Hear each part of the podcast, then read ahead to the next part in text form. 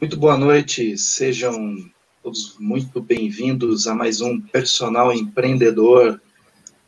E eu vou inverter um pouco a ordem, né, antes dos agradecimentos e tudo mais, eu já vou começar direto com a frase da semana. E a frase da semana é essa, né, do Henry Ford: Não encontre um defeito, encontre uma solução. E é dessa maneira, né, com esse espírito de achar uma solução que a gente vai bater um papo hoje, né, um papo bem interessante sobre né, de professora empreendedora, como começar a trabalhar com projetos. E para não esquecer dos nossos apoiadores, né? Então a gente tem como apoiador deste projeto a Bliss, né, o Bliss Place, é um conceito de não academia, Start Treinamentos, Cardiomed, Educa, né, mais Educa Eventos, Trainer Brasil e a BioSmart, né, com seus exercícios inteligentes. Além disso, né, para você que quer dar uma enriquecida no seu currículo, toda semana a gente registra uh, essa transmissão no Simpla. Então é só acessar o descritivo né, do, dessa transmissão, que você vai ter o acesso lá ou nas nossas mídias, é, e é só fazer o cadastro, é gratuito. Além disso, né, vale a pena lembrar que a gente está fazendo a transmissão simultânea para, além do YouTube, né, para a Twitch TV e para o Facebook também. Posteriormente, você também pode acompanhar ouvindo o nosso podcast. Todas, todas essas informações você encontra no descritivo. E já que fiz toda essa apresentação, vamos ao que interessa, né? Então, vamos começar primeiro pelas damas e por ser a nossa convidada, né? Boa noite, professora Cláudia. Seja muito bem-vinda. Boa noite, boa noite, Leonardo. É uma satisfação muito grande estar aqui hoje nessa sala de bate-papo com três profissionais que eu tenho um maior respeito, maior admiração. Fausto, muito obrigada também pela, pelo carinho pelo apoio. Antônio, que eu aí acompanho nas lives aí, é, que tá, já se tornou uma tradição, né? É a quadragésima, é isso, né, Leonardo? Quadragésima, então, olha só. Então, muito obrigada pelo convite de vocês aí, por essa iniciativa, que eu acho que é uma iniciativa muito inovadora, né? É, abrir um canal todas as quintas-feiras, quintas convidar profissionais que realmente possa vir aqui e trazer um pouquinho da sua experiência, da sua jornada de vida, da sua luta, isso é muito interessante, principalmente para tentar realmente, como o Fausto comenta, né, inspirar as pessoas, né, a realmente a, a acreditar de que tudo é possível. Então, eu estou muito feliz aqui, estar aqui com vocês, e eu espero que a gente consiga aí, levar esse bate-papo aí de forma bem tranquila e bem positiva. Maravilha. Boa noite, professor Fausto, tudo bem? Boa noite, boa noite a todos. Realmente, quadragésimo, quadragésima entrevista, né? Assim, nós começamos isso lá no meio da pandemia e cada vez numa crescente, né? Cada vez profissionais mais capacitados. E aí as expectativas para aprender com a professora Cláudia hoje são, são grandes, né? Mas eu, novamente aquele trabalho básico de investigação e, e eu, eu acredito o seguinte, né? o sucesso sempre deixa suas pistas, né? E aí vamos ver com essa moça aí qual, qual foi aí a caminhada da, da resiliência, né? Quais foram aí os, os percalços superados, sempre, sempre uma postura positiva e de construir. Mas é, mas é isso. É, o exemplo arrasta, né? E, e palavras transformam. Vamos ver o que a, a Cláudia pode nos somar nessa noite. Ah, com certeza. Boa noite, professor Antônio, tudo bem? Maravilhosa noite, pessoal, tudo certo com vocês? É, quadragésimo programa toda quinta-feira. É um número cabalístico, né? Então, acho que realmente hoje vai ser um dia extremamente especial. Estou extremamente ansioso. Não fique ansioso, Antônio. Então, já de antemão, para acalmar os nervos do professor Antônio com a sua ansiedade, ele está tomando um chazinho de camomila aí que eu já estou sabendo. Prepara o seu, seu caderninho, seu bloquinho de nota, caneta, enfim, e já fique atento e anote as dicas. E se porventura perder, pode ficar tranquilo que fica gravado. Então, para dar esse início, né, Vamos, vamos ao que interessa. Como, como é esse negócio, né, professora? De professora a empreendedora, como que começou essa ideia de empreender, trabalhar com, com projetos em, na sua vida, na sua carreira profissional, né? Bom, Leonardo, na verdade, acho que projeto, esse eu bem entendo, acho que começou lá na escola mesmo, né? Vamos dizer assim, no segundo grau, porque a gente já tinha assim aquela vontade de fazer muitas ações dentro da escola, principalmente na escola, né? Seja ela organizar um, uma equipe para participar de um torneio, seja ela para apresentar uma, uma, uma, peça teatral, que eu sempre fui muito apaixonada e sou até hoje pela, pelas artes cênicas. E então eu sempre me envolvi, eu sempre, é, vamos dizer assim, peguei para mim, né, todas as ideias. Não, não, eu, eu organizo, eu faço isso, né? Vamos organizar aí, enfim, é, fanfarra, enfim. Então, acho que isso, acho que está no perfil da gente, acho que está meio que no sangue da gente, a gente realmente colocar isso, é, trazer para a gente essa ideia, essa vontade de colocar, a, é, vamos dizer assim, o projeto, a proposta é, no dia a dia. Então, é, e depois que eu fui para a graduação na faculdade, Lá nós tínhamos as semanas universitárias, então a gente sempre se organizou com o CEAS e fazendo é, é, eventos anualmente. E ainda assim, eu me encontrei uma professora na faculdade, a Rita, né, uma professora na área de ginástica, que é uma disciplina que eu tenho assim muito carinho, né, muito amor, e trabalhei muito com essa ginástica, ainda trabalho até hoje, a ginástica coletiva. E ela era dona de uma academia, e logo que eu cheguei em Batatais, que eu fiz minha graduação em Batatais, eu me matriculei nessa academia e assim eu conheci e comecei a praticar e soube que ia ter um festival. Todo ano ia ter um festival de dança anual da academia. Muito bem. Assim eu me inscrevi no festival e logo é, na organização do evento, né? E a mesma coisa, eu falei, ah, mas se vocês precisarem de ajuda, eu estou à disposição para ajudar nos bastidores, alguma coisa nesse sentido. E assim nós começamos o trabalho nosso na graduação. E foram três anos de festivais, a gente trabalhando no backstage trabalhando também como, vamos dizer assim, figurantes e, e, e atriz principal, vamos dizer assim, vai, ia depender da coreografia. Então, o envolvimento sempre, assim, sempre gostei dessa área, sempre gostei de planejar, sempre gostei de um desafio. É, eu até costumo dizer que o projeto, na verdade, é, é, é, algo assim temporário, né? Ele, ele, ele tem um início, meio e fim. Então, isso é importante as pessoas entenderem que quando você tem um propósito de desenvolver algo, você sabe que ele vai ser realmente, vai durar um, um período aí que você definiu. E, e, isso é uma característica dele. Eu acho que os projetos, na verdade, eles são tornam-se um desafio, né? Um grande desafio. Né? E eu acho que desafio, é, eu não tenho muito medo de desafio, eu gosto de desafio. Para mim, assim, de tarefa, tarefa cumprida. Né? Então, é, eu acho que tem muito a ver comigo o projeto, eu tenho até um apelido, tem uma amiga que me chama de projetinha, está chegando o projetinho aí, né? Enfim, então, a gente vai construindo, aí depois eu, depois da graduação, eu eu me mudei para Campo Grande, na verdade, mudei para São Paulo, fiz fazer especialização, vim para Passos, trabalhei um ano e meio aqui no clube, e aí fui para São Paulo e quis me especializar lá, fui trabalhar, mas não consegui estudar em São Paulo, fui trabalhar e me envolvi com a ginástica aeróbica também. Aí me tornei, fui competir né, com ginástica aeróbica, que foi outro projeto pessoal, e onde assim foi uma experiência muito muito engrandecedora do ponto de vista de, de entender todos esses meandros né de uma modalidade a nível nacional é, onde tinha as etapas e conheci muitos profissionais que assim eu tenho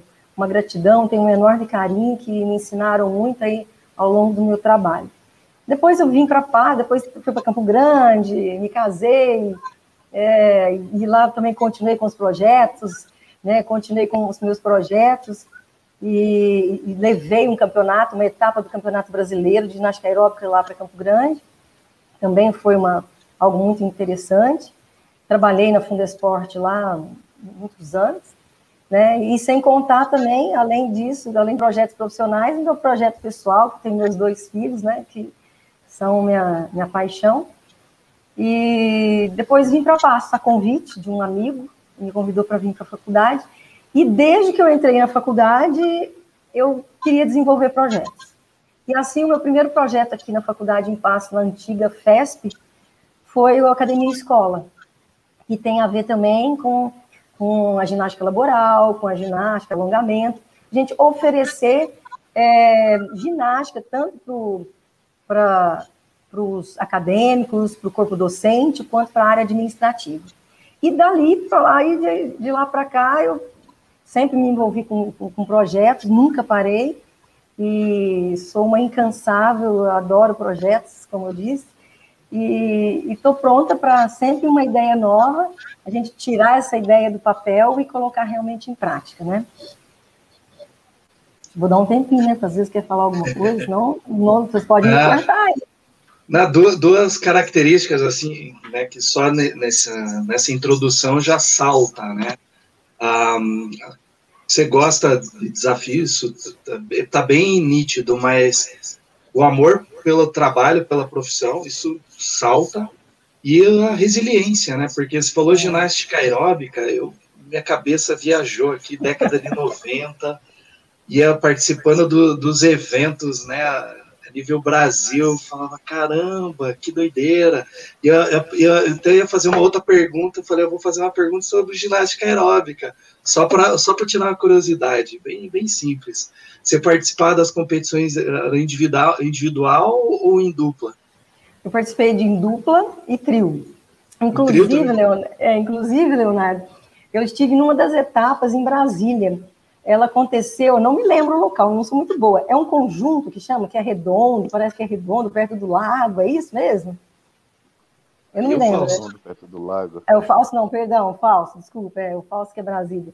Então eu estive aí participando de uma etapa e depois foi em, depois em Santos também, depois São Paulo, Belo Horizonte. Então nós percorremos aí essas, essas capitais, vamos dizer assim, uh, Santos na capital, mas BH e Brasília sim.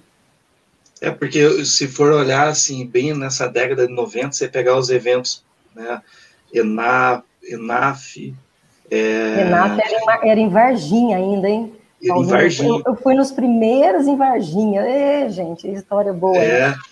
Fitness Brasil começando começando, começando, depois eu fui para Santos, também no Fitness Brasil. Tinha aquele, em São Paulo também tinha um, acho que era Maurício Fernandes também. Sim, eu competia, na verdade eu trabalhei é. no Training Club, né, a Training Club eram duas, duas unidades, em Itaim e Pinheiros, e eu trabalhei em, em Pinheiros, e lá eram donos, eu, é, desculpa gente, eu sou muito ruim de nome, né, eram donos lá, eram irmãos gêmeos fisiculturistas, e eu trabalhei com eles e, uma, e a esposa, acho que é a Márcia, Cláudia, vamos competir, você tem muito jeito para coisa, tarara, vamos treinar? Eu falei, nossa senhora, vamos, né? Vamos. Então vamos, como é que é? Eu dava seis aulas por dia. Não, mas você encaixa, você dá, um jeitinho de treinar, eu dou um jeitinho, jeitinho brasileiro, jeitinho mineiro, jeitinho brasileiro, vamos lá. Então vamos. E aí começamos esse desafio de trabalhar e competir. Trabalhar e competir, né? Então foi muito produtivo, foi muito assim, foi muito único essa competição, porque é um desafio muito grande. Além do mais, eu estava acima do peso, então eu tinha que perder peso. Nossa senhora, então era uma luta constante, né?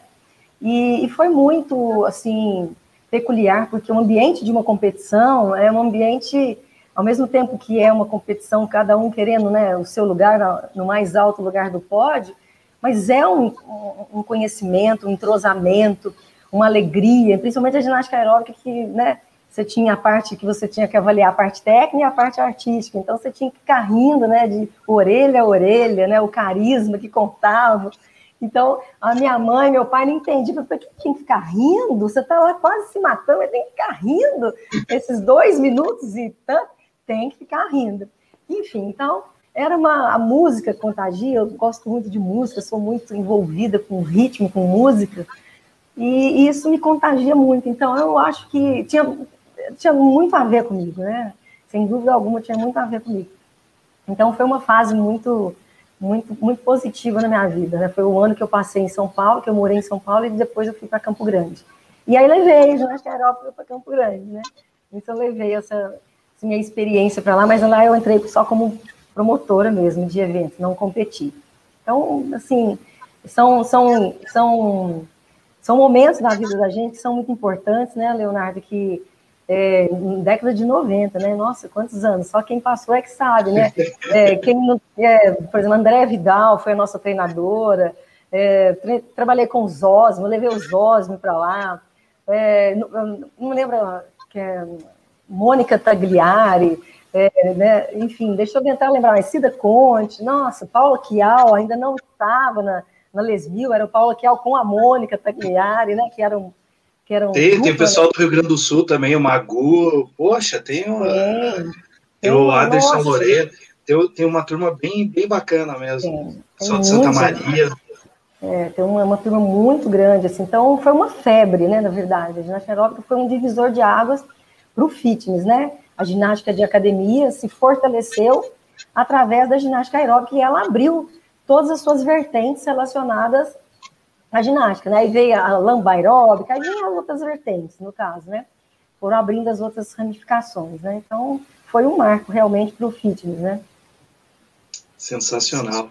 E aproveitando isso, né, Fausto, que o Fausto sempre tem uma máxima que ele fala que o sucesso deixa pistas. Né?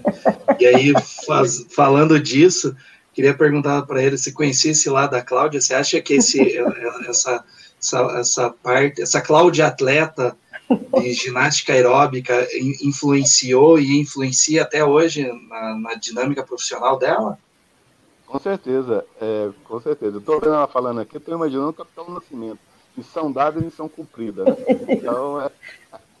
Verdade. Mas assim, eu e o Antônio, nós só ficamos imaginando, porque eu e o Antônio somos da mesma, da mesma idade, essa faz parte lá da, da base da, da educação física e tal, né? Mas é, é interessante isso, né? É, rever da onde nós estamos hoje, o mercado que nós temos e como é que nós chegamos, chegamos a isso, né? A, o, o, as competições da Europa paravam a cidade, o pessoal ia, ia ver, era um, era um, era um, um, vamos dizer, um show por, por, por si só, né? E aí sim, mas aqui não, assim, não, não, não fuja, Cláudia, nós estamos aqui para entender a empreendedora, né? E o que transforma você uma professora diferente, né, na verdade, isso, em relação a, a, assim, primeiro, multitarefa, né? Eu acho que você nunca foi uma, uma pessoa de apenas uma atividade, falando, dando aula, treinando, gerenciando, né? E, e é, muito, é muito disso, né? Nós, nós trabalhamos no horário normal, de expediente, você pode me, corrigir se eu estiver errado, mas os nossos sonhos são construídos geralmente no, no, no horário excedente, né? é, trabalhando aí nos finais de semana, noites, noites, noites adentro, né? Então, assim, fica bem, bem claro, como o Leonardo colocou, essa, essa situação. E eu vejo um ponto muito interessante, sabe, que eu acho que fez, fez uma grande diferença na, na sua carreira como profissional, que é essa questão de ter morado em lugares diferentes, né? É, é, experiências diferentes, cidades diferentes, isso acaba, vamos dizer assim, melhorando né, a, a sua a sua visão ou, ou o seu capital aí de, de, de experiência. Né? Então, esse é um ponto que eu, que eu acho que ajudou a formar quem, quem, você, quem é você hoje. Né? Só para vocês entenderem, primeiro você teve aí um, um, fã do seu trabalho, presidente do Confef ficou com um bom tempo elogiando aí a, a sua organização, a sua determinação, os seus, os seus projetos, uma, uma, grata, uma grata surpresa do reconhecimento né, do trabalho que você vem executando aí em Minas, né? Mas, mas sim, a, o ponto que, que, que, eu volto aqui é porque, assim, hoje, na questão do que eu vejo a empreendedora, e eu vi isso muito claro, né? Porque a pandemia separou os meninos dos homens, né? As meninas das mulheres, vamos dizer assim, né? Porque eu acompanhei, né? Você tinha um evento aí de, de peso, de paz, mas dentro da pandemia, quando todo mundo recuou, você mudou o evento de físico e foi para digital, né? Então, assim, isso mostrando que não é qualquer coisa que te para, né? Assim, pode ter uma pandemiazinha que fecha o Brasil todo, mas a mesmo assim você, você continua, né? Então, assim, é essa, essa questão. E aí, como capitão Nascimento, eu gostaria de entender os momentos da sua carreira. Eu acho que teve a professora, eu acho que teve a acadêmica, né? Né, da, da, faculdade, da universidade, mas eu tenho, eu vejo também a, a, a empreendedora e a parte do, do Mais Educa. Você poderia me explicar um pouco esses três perfis e como é que um ajuda no outro? É, isso é importante a pessoa entender, porque hoje a pessoa se limita, eu só sou professor de educação física, se não me pagarem, eu não saio do lugar, eu não me mexo. Nesse mundo 4.0, essa, vamos dizer, esse jogo de cintura que você tem, talvez seja uma das características principais que nós temos que buscar, né? O que você me fala disso? Fausto, é, eu acho que é, elas, essas três, essas três variáveis, vertentes que você colocou, elas realmente elas são uma engrenagem. Porque, primeiro, enquanto enquanto acadêmica, graduanda, eu nunca me dei por satisfeita apenas é, assistir a aula, aquelas disciplinas, estudar aquele, aquele conteúdo e pronto, acabou. Eu sempre queria entender algo mais sobre aquele conteúdo, eu queria saber até onde, além eu poderia ir. Se, se porventura, a professora nossa lá de ginástica, né, aquela professora de ginástica, ela foi uma pessoa muito marcante para nós, ela, ela, a gente chamava ela por apelido, que era Loló, né?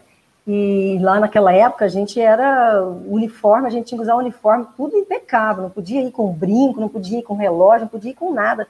Era como uma, uma vista, é como que passa assim o um militar, né, fazendo a revista, né? E, e, a gente tinha isso. Então, eu nunca me dei muito por satisfeita de, de ser apenas aquela que ia lá na faculdade, aprender aquele conteúdo, pronto, e acabou, embora. Então, eu queria me envolver mais, porque eu sabia que a faculdade poderia me oferecer mais ainda do que apenas aquela disciplina, é, ir lá, fazer as atividades, as tarefas, e fazer a prova e pronto, vai embora.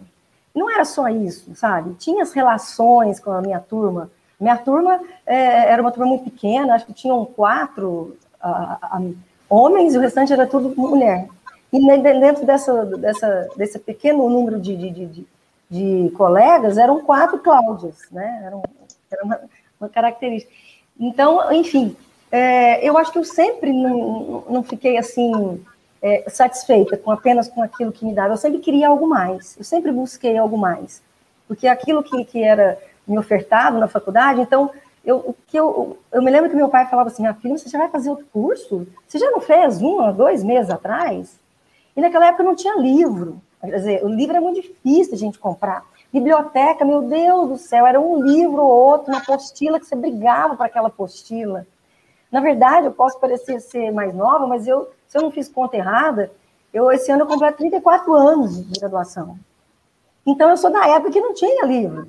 Era apostila, você brigava. E quando tinha a semana universitária, que chegava uma editora na faculdade, meu Deus, eu queria comprar todos os livros. Mas não podia comprar todos os livros.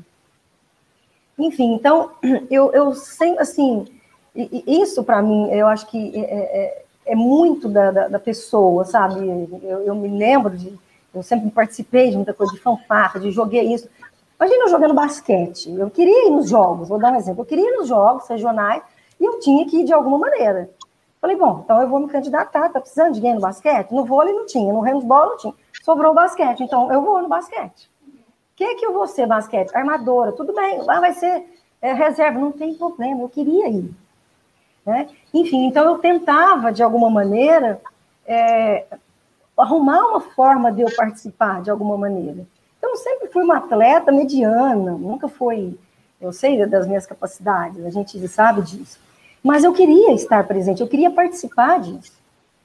E, e diante dessa minha ida para os Jogos Regionais do Estado de São Paulo, que naquela nossa, na nossa época, sempre foram jogos muito estruturados, muito organizados, e um nível técnico muito bom. E é claro que eu não tinha um nível técnico, né? Então, mas eu ia, muito bem. Então, eu fui apresentando Batatais, e de repente, eles precisavam de alguém para ajudar uma colega minha a treinar judô. Nós estamos precisando de alguém, eu não sei nem como é que fala aquele termo lá que eles usavam, como se fosse saco de pancada, né? Mas eles usavam, é um termo americano. Tipo sparring, assim? Exatamente, esse mesmo. Muito bem. Então eu comecei a ser o famoso saco de pancada dessa minha amiga. Nisso, nesse meio tempo, o basquete foi desclassificado. E foi embora, tinha que ir embora. Conclusão, eu não fui. Isso deu um BO danado, brigaram demais as atletas. Por que, que a Cláudia vai ficar e nós vamos embora? E aí teve uma, aí veio o técnico do, do, do, do, do judô conversar com, com o técnico, que era o professor de, ah, de basquete, agora ele era um chileno, não me lembro agora, fugiu o nome, enfim. Então eu fiquei, mais ainda nos jogos escolares, nos jogos regionais. Depois dali, apareceu uma vaga é, de estágio para atletismo. Eu falei, meu Deus, eu tenho uma dificuldade para atletismo. Quem sabe eu vou. Não gosto de atletismo, ai, é só corrida, corrida, salto, corrida, salto, arremesso. Muito bem, eu vou me candidatar para essa vaga. E fui eu participar desse projeto. Com a graça de Deus, eu fui participar desse projeto, porque aí eu entendi o atletismo, eu consegui entender a grandiosidade da maior modalidade que a gente tem, do complexo de, de provas que existe no atletismo. Assim, eu fui convidada para trabalhar na secretaria dos Jogos Abertos do Estado de São Paulo. Falei, meu Deus, eu trabalhar nos Jogos Abertos, nossa, em São José do Rio Preto, eu, a Nica aqui, um metro e meio de altura, os Jogos, eu vou trabalhar na secretaria é, do atletismo, então vamos embora. Como que eu vou fazer tudo isso, suma? E esse professor desse, desse, desse projeto me ensinou. Então, eu, eu, eu nunca fui, assim, eu sempre quis aprender, que eu acho que a, a, a, algo que a gente mais leva de bom na vida, que eu, que eu sempre falei para meus filhos, é a gente não ter preguiça. Pelo amor de Deus, não tenha preguiça de nada. A preguiça é algo que, que impede as pessoas de, de seguir à frente. Não tenha preguiça. Não tenha preguiça de aprender o novo. Que bom que tem o novo que você aprendeu. Imagina se não tivesse, todo mundo sabendo tudo igual. Que coisa mais chata que ia ser a vida. Não tem nada de novo, não tem ninguém que fale uma palavra que possa fazer você acordar. Então, a preguiça, para mim, eu, do fundo do coração, eu não gosto de gente preguiçosa. Porque gente preguiçosa parece que só atrai coisa que, que te puxa para trás. Então, eu acho que uma das coisas, umas características é essa, eu não tenho preguiça nenhuma. Eu acordo 5 horas da manhã, eu sou do dia, eu sou elétrica, eu sou o dia inteiro, eu faço como eu faço, eu sou multitarefa mesmo. Eu, eu, posso estar conversando com você, eu já pego um celular aqui, converso, faço três coisas. Até eu tenho um colega, né? O, o, o, eu tenho um colega que trabalhei muitos anos com ele, né? E a quem eu devo, tenho uma gratidão muito grande, que é o Marcelo Campos. E ele, nós trabalhamos muitos anos, mesa um do lado do outro, e ele falou: Cláudio, eu sou homem, eu faço uma coisa de cada vez. Você faz três coisas. Você é mulher. Então, eu não consigo te acompanhar. Por favor, fala uma coisa só para mim fazer. Depois eu vou fazer outra. Então, eu acho, voltando lá nos jogos, eu acho que eu, eu não tenho medo do novo. Eu não tenho medo de aprender o novo. Né? A única coisa que eu vou pedir, se me dê um tempo para me ver se eu vou conseguir é, é, superar o que, as suas expectativas. E aí você avalia se é isso mesmo ou não. Né? Então, eu, eu, eu consigo, eu, eu, percebo que eu consigo administrar muito bem meu tempo. Sabe, o, o, assim, eu acordo 5 horas da manhã, eu consigo, e, e claro que eu chego 9 e meia, 10 horas, já já estou assim, quase que pedindo né, arrego, vamos dizer, né?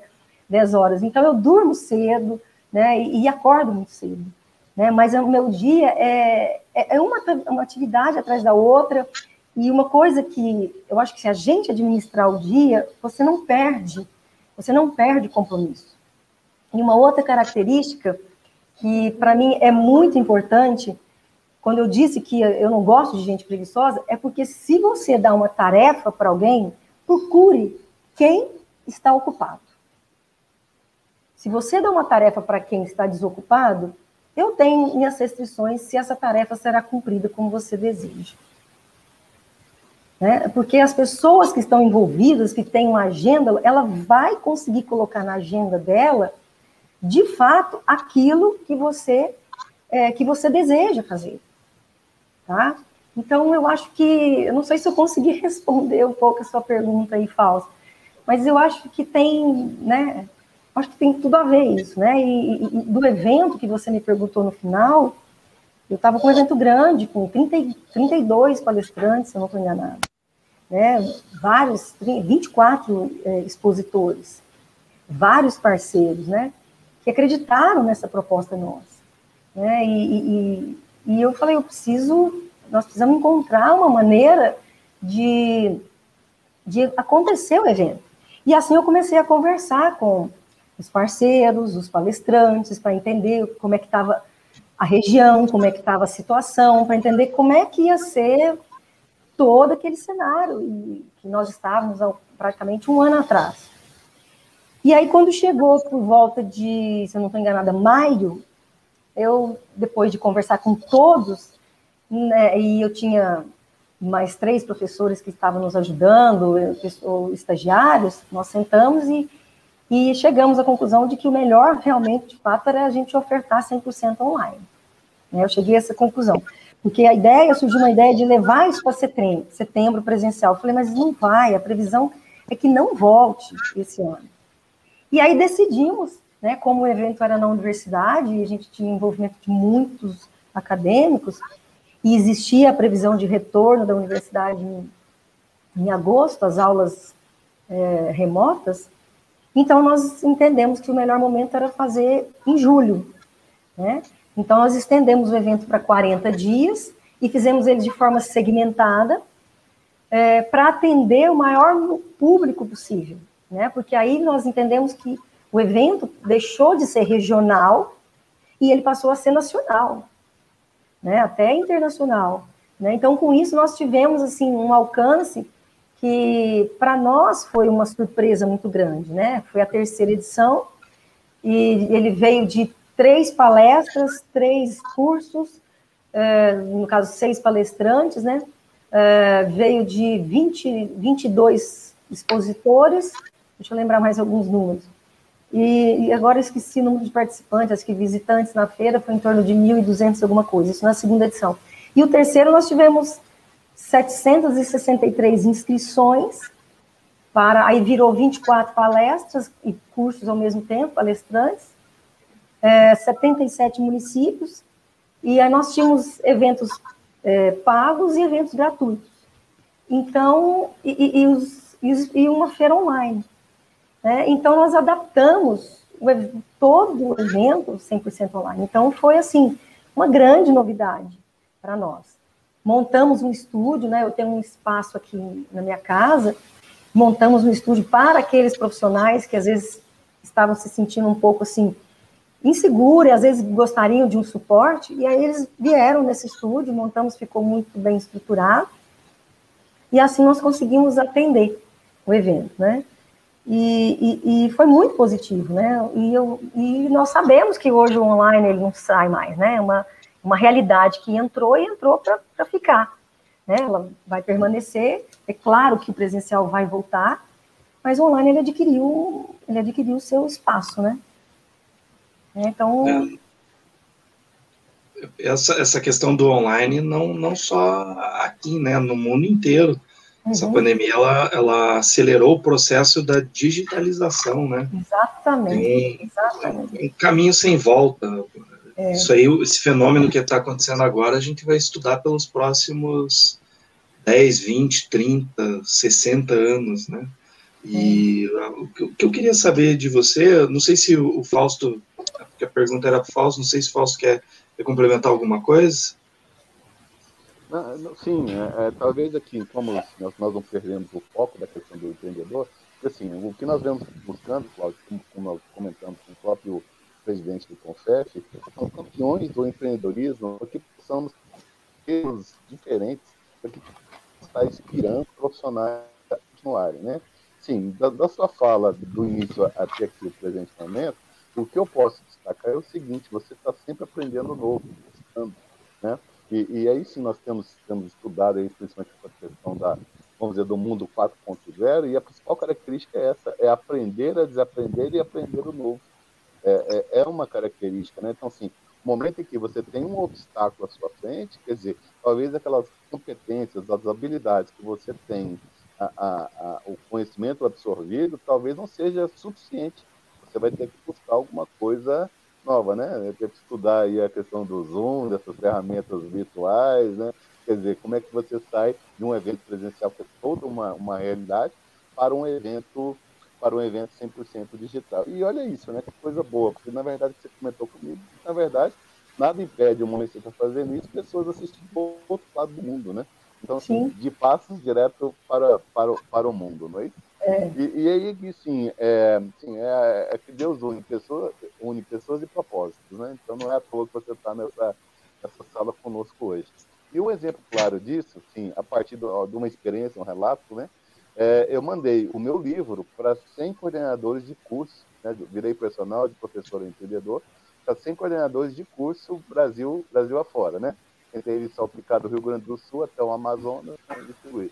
Você acredita que só você que deu o feedback da questão do recebimento do livro? Né? Quer dizer, assim, olha isso, né? Você coordenação de curso, uma série de responsabilidades, gerindo profissionais, mas no momento que chega um conhecimento novo é, na sua mão, isso foi o suficiente para que você parasse ali, entendesse qual, qual o propósito, qual o propósito do livro. Então, assim, já, já fica essa, essa primeira lição de, de, vamos dizer assim, a dar adaptação do que existe, mas buscando novo e somando novos, novos conhecimentos. Você acha que é por aí mesmo, Cláudio? Fausto, sem dúvida alguma. Né? A partir do momento que é, a gente recebe com muito carinho, com muito zelo, é, com todo cuidado, como você fez, que para mim, quando eu abri aquele envelope maravilhoso, azul marinho, com, com, é, uma, com um ofício, é, acho que tinha um lápis, né? Acho que era um lápis, não é? Sim. Um lápis, é, com todo cuidado, com toda a qualidade, o seu livro com a qualidade de, é, é, é, de formatação, de estrutura, de mensagem. É, como que a gente não vai dar um, um cara, olhar de uma forma diferenciada para isso? Sabe, como que a gente vai deixar simplesmente um livro com aquela com aquela quantidade de textos e informações que faz com que a gente tá, possa realmente sei, se debruçar nesse livro e buscar realmente entender de que ali vão ter dicas, é, é, é, é conteúdo que vai fazer diferença no seu dia a dia. Então, é, as pessoas é que eu, eu, eu, eu, acredito que a gente precisa entender de que sempre vai ter um profissional que ele vai te trazer algo que ele, ele tem uma competência, que ele tem uma habilidade que foi construída ao longo da tua vida e que para ele ele consegue transformar de forma muito fácil em palavras. E por que, que ele não vai, você não vai prestar atenção no que ele está te dizendo? E você teve essa, esse cuidado, essa atenção de mandar para nós. E, e, e, eu recebi, mais do que prontamente, eu, eu quis responder para você, a sua, gentileza. Tanto é que nós nunca encontramos presencialmente. Nós conversamos praticamente toda semana, a gente troca ideias, conversa, né? Justamente por um o quê? Por uma atitude né? Você teve e eu retribuí a sua atitude. Porque eu entendi claramente de que o teu material é de extrema importância, sabe? E ele é uma Bíblia para mim, principalmente para quem realmente deseja fazer algo diferente, deseja buscar algo que você possa ampliar as suas ações. Porque, igual você falou, tem muitas pessoas que esperam ser, quer, ser professor. Ah, eu sou professor, pronto, acabou. Mas eu não me sinto, é é, é, é, como é que eu vou te falar? Eu não me sinto é, confortável em ser apenas professora. Eu sou funcionária pública, né? Então, eu como funcionária pública, eu só vou lá, cumpro a minha carga horária que eu tenho, mas eu não faço só isso. Né? Eu, eu, enquanto funcionária pública, eu faço outras atividades a mais. Né? E eu faço com maior prazer, com maior tranquilidade. Né? Eu não tenho, assim, eu não tenho preguiça, eu não tenho receio, apenas é isso. É isso mesmo que você deseja que a gente faça? Ótimo, então vamos lá. Né? Então, ah, pode falar. Você não é professora, você é agente de transformação. bom, é, o bom é que você coloca palavras bonitas nas coisas simples que a gente não tem tanta definição. Fico feliz. Aí, obrigado, Paulo. Né?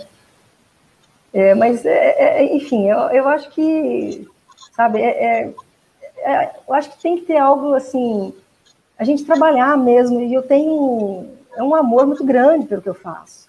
Né? Eu faço com uma disposição muito grande que, assim, minha família, meus filhos falam, você trabalha demais, você trabalha demais.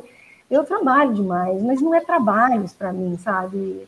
É, não é um fardo, é, é o maior prazer isso. Estar tá aqui com vocês hoje, batendo esse papo, é a maior satisfação para mim estar aqui com vocês, né? E, e, e, e, sabe, a gente construir, sabe, é, através de um momento, porque esse momento não vai voltar nunca mais. Esse momento que nós estamos tendo aqui hoje não vai voltar.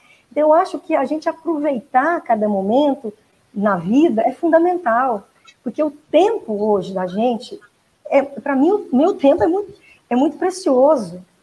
Então, eu não quero perder o meu tempo, sabe? Eu quero usar o meu tempo da melhor forma que eu posso. E eu tenho meu lazer, eu tenho meu lazer com, com as coisas que eu gosto, eu, eu consigo fazer isso.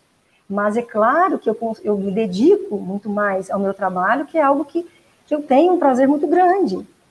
Mas isso não me traz problemas. Quando, te, quando eu tive um problema de saúde, tudo bem, eu dei um, um basta e eu estou tentando me policiar. E olha que eu já diminui um pouco a minha, minha rotina de trabalho.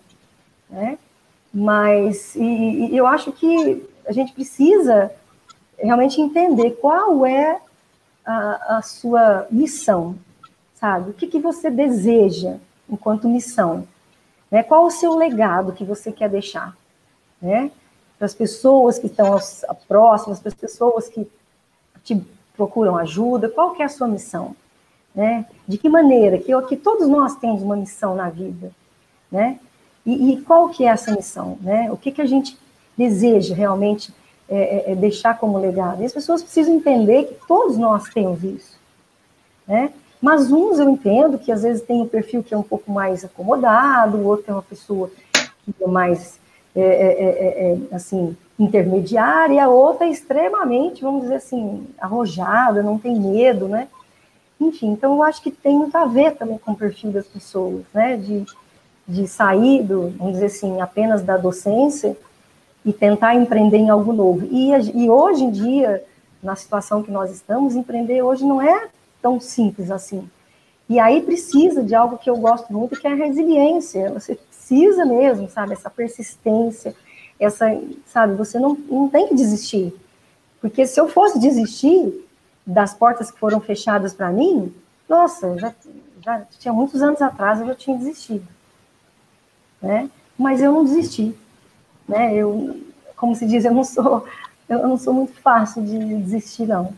Né? E, e, eu espero que eu, que eu não desista fácil, porque não, não é qualquer coisa que vai me, me desestabilizar, vamos dizer assim, né?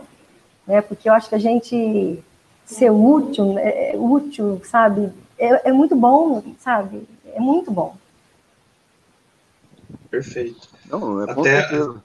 Com certeza. Vai falar, Fausto? Sim. É, é porque, é isso, né, Cláudia? É, assim, o, o, que é interessante também, acompanhando seu trabalho, passei ali logo uma, uma lupa, né, tentando entender quem é, quem é a pessoa, quem é a professora, quem é a mulher, quem, quem é a empreendedora, né? E, e, um ponto que eu, que, eu, que eu destaco, assim, no que eu vi, do que eu gostei, que ó, o pessoal da sala são, são todos seus tietes aqui, né? Tem um punhado de, de fã aqui na, na no, no chat comentando sobre o que é isso, quantas pessoas você influencia e você impacta as pessoas que passaram por você.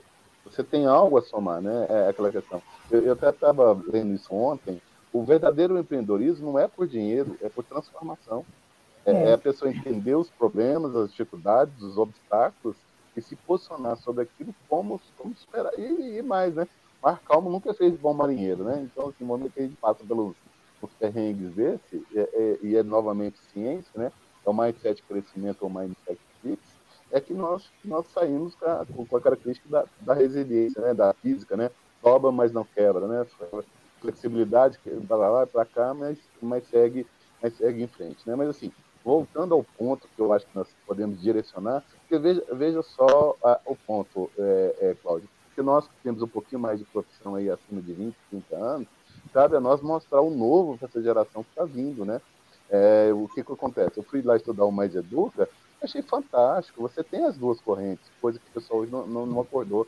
Eu, eu, vejo desde 99 que a nossa principal carência são características mercadológicas.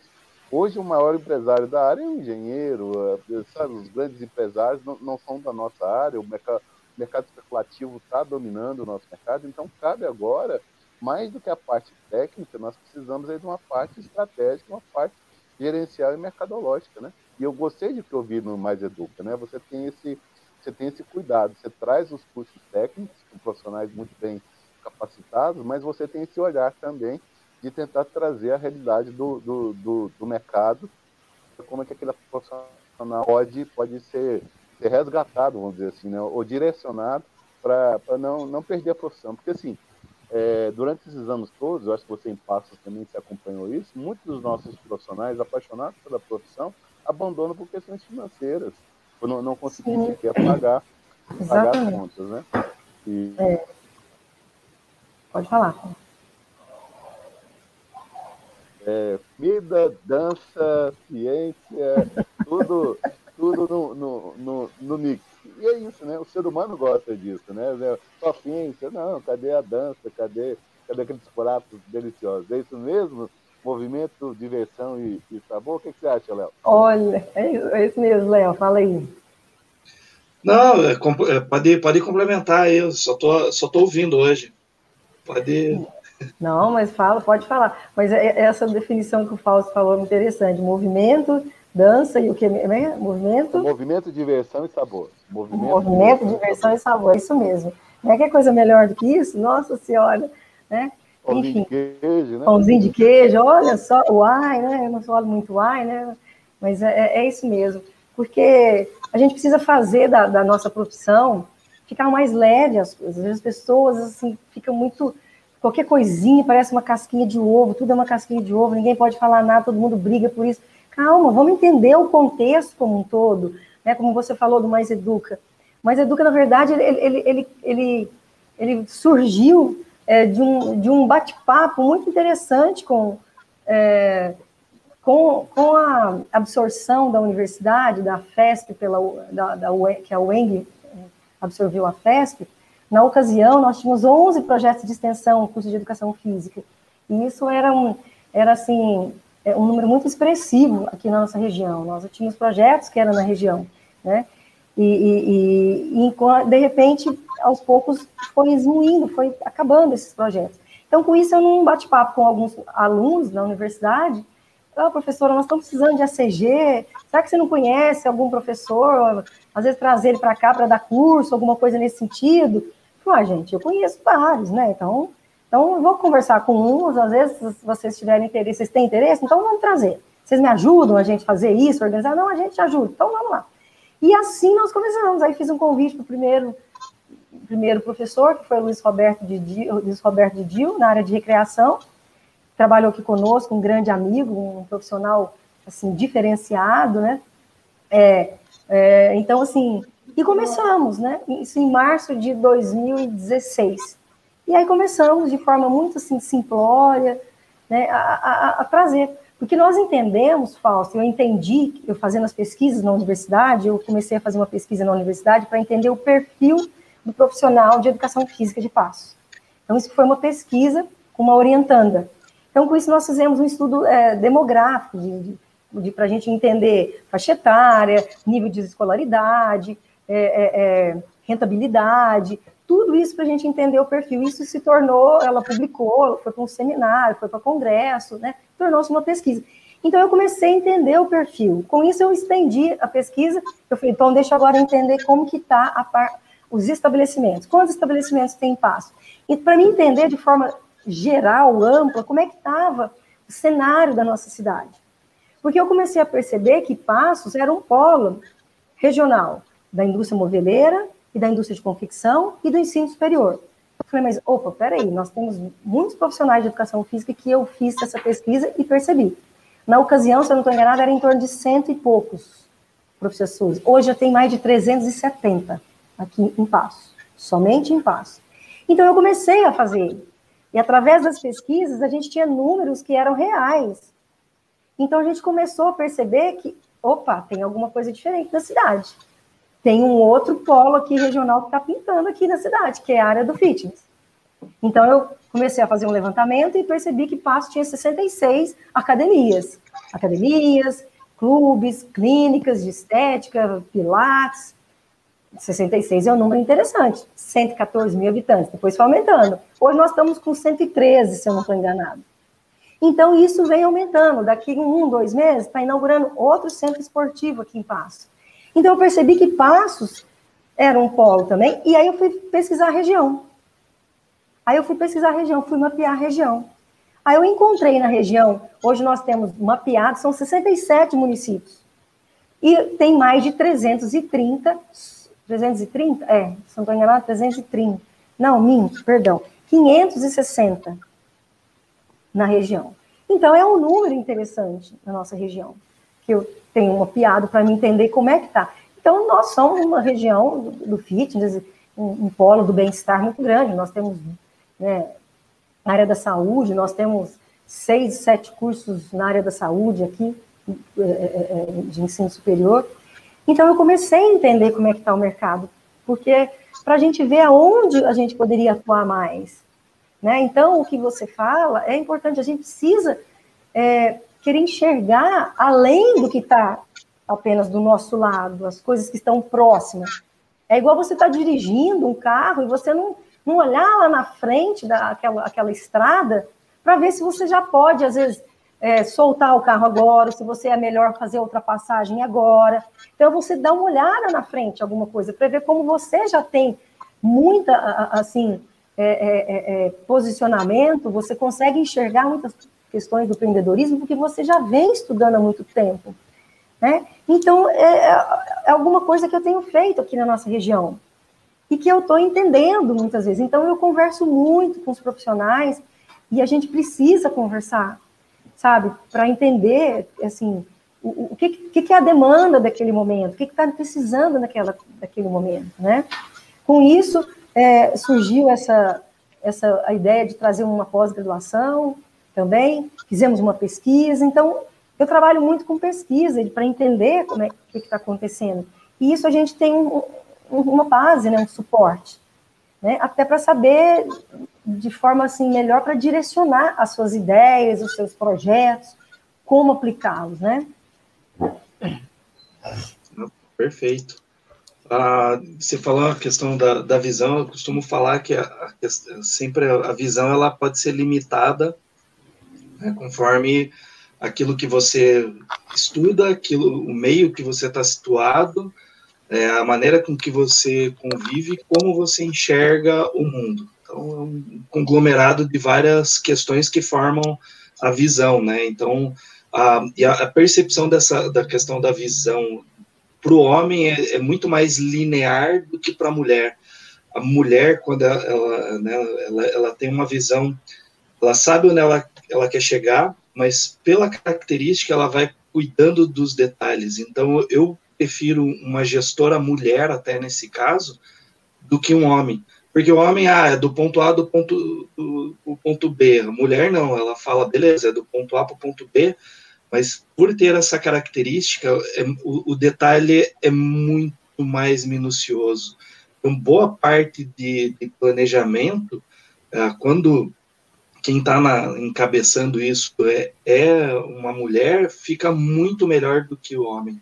E, e, isso eu consigo perceber nítido em você, porque todo, toda a tua fala, ela vem cercada em que em detalhes, é cuidado, ó, tem isso aqui, tem isso aqui, ou seja, o que na pesquisa o pessoal chama de variáveis, né? Você tem muitas variáveis que é. você leva em consideração e que são importantes.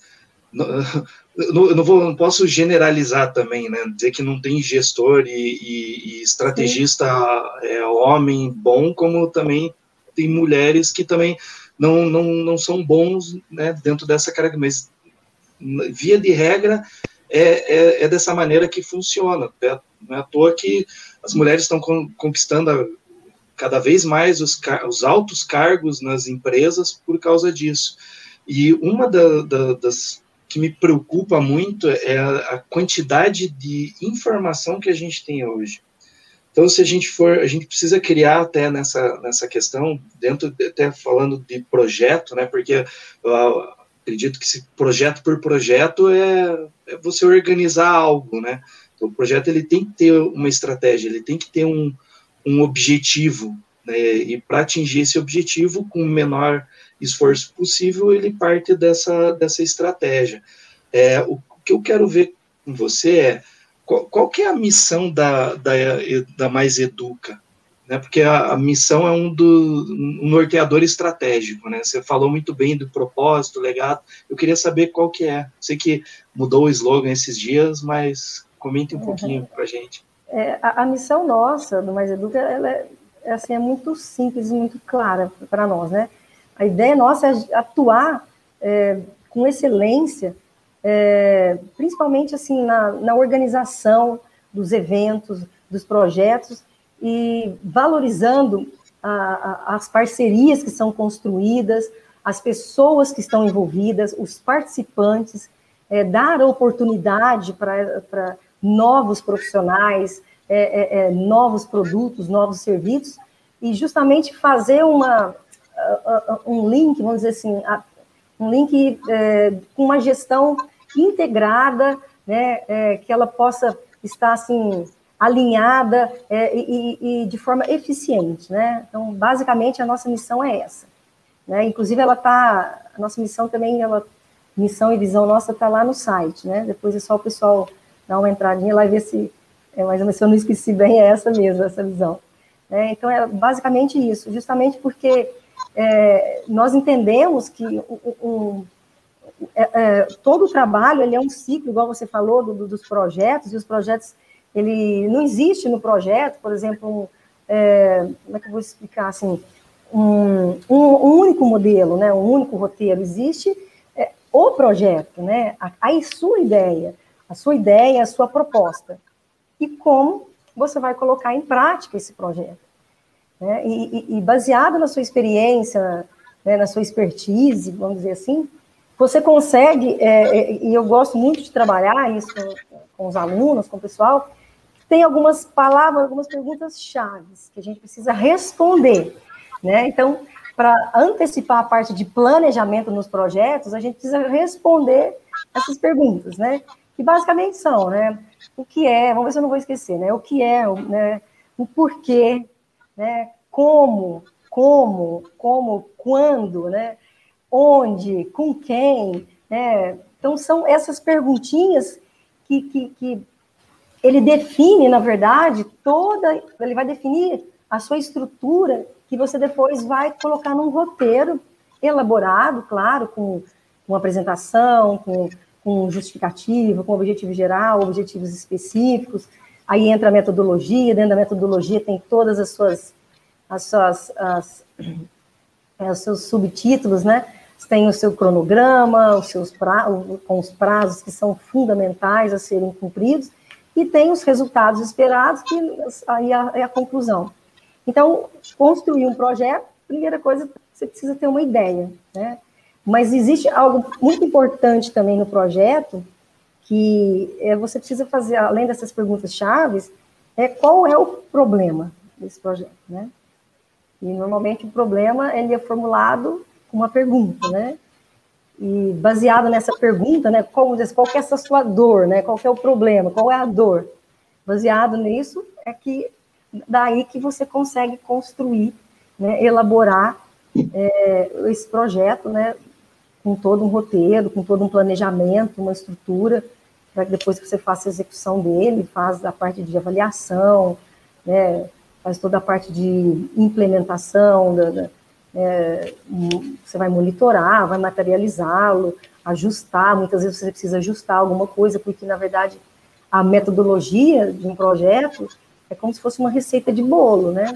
Você vai descrever o passo a passo, e muitas vezes, na hora que você leva para a prática, para a execução, às vezes, algum detalhe, você precisa ajustar, né? Porque muitas vezes, muitas vezes o que está no papel nem sempre vai ser 100% na prática, né? Você vai conseguir concluir. Então, por isso você é interessante fazer os ajustes e é e, e você tem que ter um monitoramento é justamente para isso. Você está atento a esses detalhes para você não se perder ao longo de toda a execução desse projeto, né? E então o, o projeto, é, é, é na verdade, é, muitas vezes assim as pessoas às vezes têm uma certa dificuldade justamente de é, tirar, pegar a tua ideia e transformá-la em texto, né? Porque o projeto acaba sendo um texto, acaba sendo algo que você vai descrever de forma segmentada, estruturada, utilização de, é, principalmente, é, a gente quando vai construir, né, o, os objetivos, você precisa redigir os objetivos com verbo no infinitivo, né? todas aquelas normas, aquelas regras, e que isso facilita né, a compreensão. Nós que é, viemos aí da, da parte de, de, execução de projetos, e o Fausto também é um, um expert nessa área, sabe muito bem né, é, todos o, o, passo a passo, todas as etapas que devem ser cumpridas para que o projeto ele tenha é, sucesso, né? E claro, você precisa de uma equipe, né, de pessoas que estejam integradas com você para trabalhar e, e, e também é, cada uma ficar responsável por, por um, vamos dizer assim, por uma, uma parte desse projeto, para que ele caminhe de forma alinhada, coerente, dentro da proposta que foi pré-estabelecida. Né? Então, é, a, gente tá, a gente tem essas, esse trabalho, né? e agora, mais do que nunca, a gente tem conversado muito com a região, com empresas e com associações, e em apresentar realmente é, esse trabalho, esse serviço que nós estamos, assim, é, que a gente já, já faz há algum tempo e agora, mais assim do que nunca, de forma mais estruturada, né? Então, não sei se eu respondi um pouquinho aí você, o, Leonardo. Não, respondeu e, e, é impressionante como toda a fala até agora, né, todo esse essa contextualização né, dentro da sua vida, ela é bem alinhada com com a missão, é o, o, resumo do que você faz. Então, está perfeitamente alinhado. Por isso que não, não é um fardo levantar cedo, não é um fardo trabalhar, não é um fardo trabalhar no sentido de das pessoas falando, pô, mas você só gosta de trabalhar? Fala assim, porque eu, eu trabalho, eu não tenho um emprego, né? Eu, eu produzo. É, é essa, essa é a maior é, satisfação que, que você pode ter, essa liberdade, né?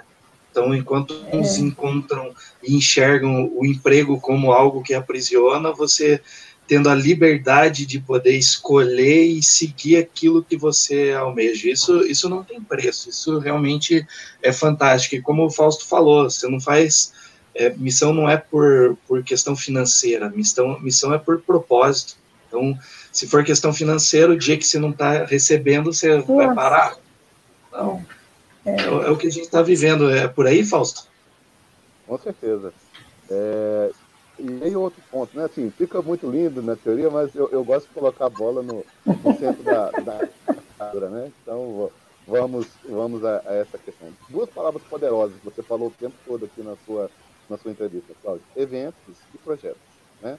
A, a, agora é o seguinte, eu, eu tenho, talvez aí Deus me deu o dom de ter a visão, né, de enxergar além do horizonte, porque o que eu vejo na educação física hoje é, é o problema seguinte: nós temos tantas oportunidades, vamos dizer, desse mercado atual. Você falou muito da questão da pesquisa, mas aí, Cláudia, eu, eu vejo um, um, ponto: nós temos duas realidades totalmente distintas. Nós temos um mercado atual, né? Está sofrendo algumas ameaças, algumas transformações ou mudanças, mas o, o, que me, o que me deixa mais, vamos dizer assim, aflito, que o pessoal não está enxergando, é o mercado potencial. Né? Assim, o mercado fitness do Brasil afora é menos de 5%. 95% está tá fora, tá fora dessa, dessa questão, né? Então, ponto. Uhum. E, e, aí, e aí sim, Cláudio, porque olha, olha o que é importante nessa questão de você falando de projetos, você falando de, de, de, de eventos, é a falta de visão do profissional, porque isso já. Eu dei um curso esse final de semana, né, com um pessoal até com um projeto bem interessante, o pessoal aí da, da, dos tubarões da, do empreendedorismo, é, da seguinte forma, eles me fizeram um desafio se eu conseguir encontrar quatro casos de sucesso de profissionais que estavam muito bem, encontrei até um milionário, inclusive, sem, estar, sem ter a dependência, tá certo? De, de equipamentos e instalações. Quer dizer, é o profissional de educação física exercendo a sua profissão em máxima, é, assim, uma máxima autonomia ou, ou liberdade, tá certo? E aí, nesse caso seu, eu, eu vi um, um projeto que você está começando a desenvolver que chamou atenção. Porque, assim, hoje, no momento em que você desenhar um, um projeto, hoje nós não, não, não precisamos mais ser apenas empregados. O personal não precisa estar só dentro da academia. Hoje, com o conhecimento científico que nós temos, e um, um verniz ou uma formação metodológica, nós, nós podemos e devemos atuar fora das academias. Porque a única forma de nós sairmos de 5% e para 10%, para 15%, para 20% perante a sociedade brasileira é de nós estarmos atuando nas quadras, nas praças, na casa, no celular das, das pessoas. Pelo menos é assim que eu vejo, né? Agora, voltando ao seu caso concreto, a, a questão do seguinte, porque olha a dificuldade do, do profissional, é, é, me corrija, mas, salvo engano, Minas Gerais é, é, o estado brasileiro com maior quantidade de municípios é, que, tem, que tem, no, tem no Brasil. Então, assim, você está numa região polo. 70 municípios, mas isso pode ser expandido aí. Se fizer uma conta aí de, de padaria, talvez a 200 municípios. Nós acabamos de eleição municipal. E, e, mais, não precisa ser só com, com, com, agentes políticos, né? Nós podemos ter também projetos apresentados para grandes, vocês têm grandes empresas aí em Minas, tá? Mas o profissional de educação física sequer tem essa visão, né? Mas aí assim, para que, que eu vou precisar de projeto? Para que, que eu vou precisar de um evento? Mas eu posso vender um, um evento para uma grande fábrica de automóveis, eu posso vender para uma grande mineradora, eu posso, entendeu? Então, unir, unir a nossa profissão, a exploração da nossa profissão, com aquele projeto que vai servir para tirar, para dar outra, outra abrangência ao, ao profissional. Assim, uhum. Imaginar o seguinte, bater na porta de uma prefeitura com um projeto bem desenhado, bem estruturado, é assim, e isso é, é mais ou menos aqui é o efeito dominó. Eu consegui numa primeira prefeitura, caminhando com saúde, é, dançando na praça, esporte para todos, é, a, a, o céu o céu é o limite. E é justamente nesse tipo de realidade que eu vejo o Mais Educa, eu vejo a sua experiência, eu vejo esse domínio que você tem da região, um apoio para abrir novas portas para esses profissionais. É por aí mesmo? Estou fazendo uma leitura adequada? O que, que? Fausto, tá sim, está fazendo uma leitura adequada com relação a isso, porque é, nós, é, graças a Deus, a gente tem uma certa experiência nessa área e todas as vezes que eu falo nós, porque eu, eu gosto de trabalhar com mais pessoas, né?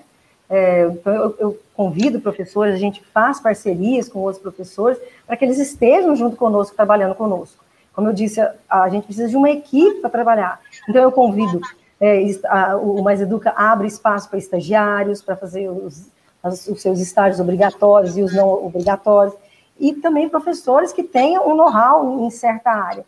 Então, isso é importante sim, e a ideia é a gente é, fomentar né, é, é, é, é as prefeituras, as empresas da região, as empresas privadas, justamente por isso, porque nós sabemos que a gente tem esse potencial, sabe? E, e, uma das coisas, assim, uma das qualidades que eu acho que é importante no profissional é a confiança, né? E eu tenho essa, eu, eu tenho confiança no meu trabalho. Se eu não confiar no meu trabalho, quem é que vai confiar? Então, eu acho que é uma das qualidades de, de um gestor, de um apresentador, ele ter essa, ele demonstrar essa confiança. E eu tenho confiança no que eu faço, eu acredito no que eu faço, né? Então, a ideia é justamente a gente é, ampliar e levar realmente o Mais Educa para outros municípios, para outras empresas, que as empresas conheçam o nosso trabalho e assim a gente possa é, é, estender, né, é, é, desenvolver um projeto que para eles às vezes é uma dificuldade muito grande, porque hoje nós sabemos que existem órgãos de fomentos, né, agências de fomentos que você submete projetos lá que tem e que tem recursos que possam ser submetidos, seja via lei, lei de incentivo federal, ou estadual, ou municipal, ou então o recurso próprio daquele órgão. Então, a gente submete esses projetos. Então, a ideia é justamente essa, é a gente trabalhar em parceria, seja com as associações, seja com as empresas privadas, com os órgãos governamentais, né, e, e a gente expandir isso, né, porque ideias, todo mundo tem uma ideia bacana, todo mundo tem uma proposta que dá para realmente causar um impacto, levar, por exemplo, a saúde para uma população carente, para uma para um grupo de idosos, enfim. Então, é, é a ideia nossa realmente ampliar isso. Né? E, e, e, nós temos uma região em potencial aqui. Né? Tanto é que, é, eu me lembrei agora, ah, em 2011, nós também submetemos um projeto para o Ministério do Esporte e nós fomos contemplados, isso enquanto eu estava na, na, na, faculdade, né? Eu era coordenadora e eu escrevi esse projeto, onde nós também é, mapeamos a região da MEG, que é uma associação ah, da Rio Grande, esqueci, eram 17 municípios. Então, um nome grande, Associação do Médio Rio Grande, coisa assim. Então, nós mapeamos as políticas públicas do esporte e lazer nesses 17 municípios, justamente para a gente entender como que estava o esporte e lazer nessa região. Nós identificamos, fizemos todo o mapeamento, o levantamento, o levantamento de toda a estrutura, de todos os gestores, de todas as demandas, de todos os esportes, e para que a gente pudesse implantar ações que pudesse realmente ampliar mais o esporte nessa região. Né? Então, foi uma, uma parceria muito importante na ocasião, né? e nós, nós publicamos um livro, nós temos esse livro hoje que foi publicado, e, e então eu acho que isso é importante, né? a gente entender, né, Fausto, igual você fala, da realidade e do que é o mercado.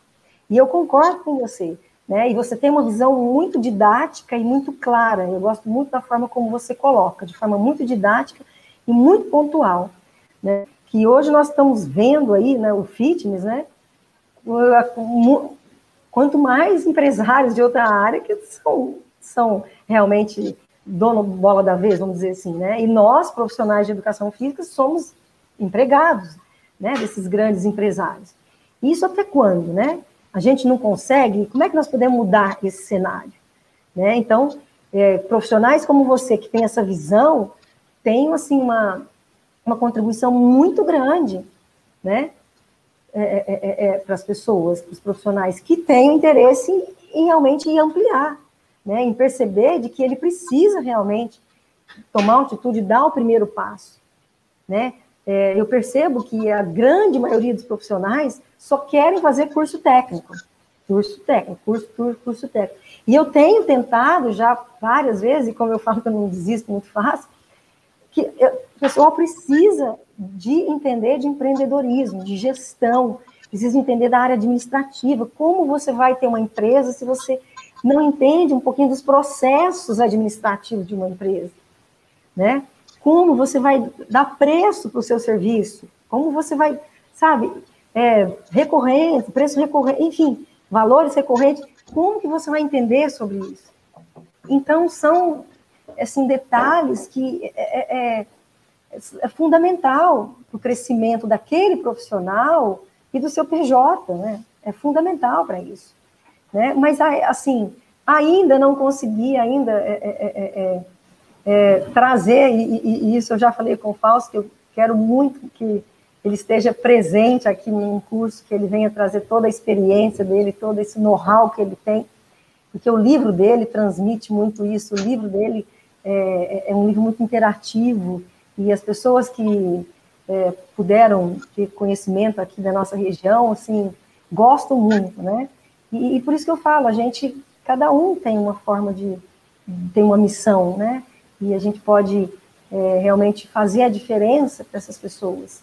Né? E eu acho que a gente não somos incansáveis, né? A gente tem, tem, tem isso, né?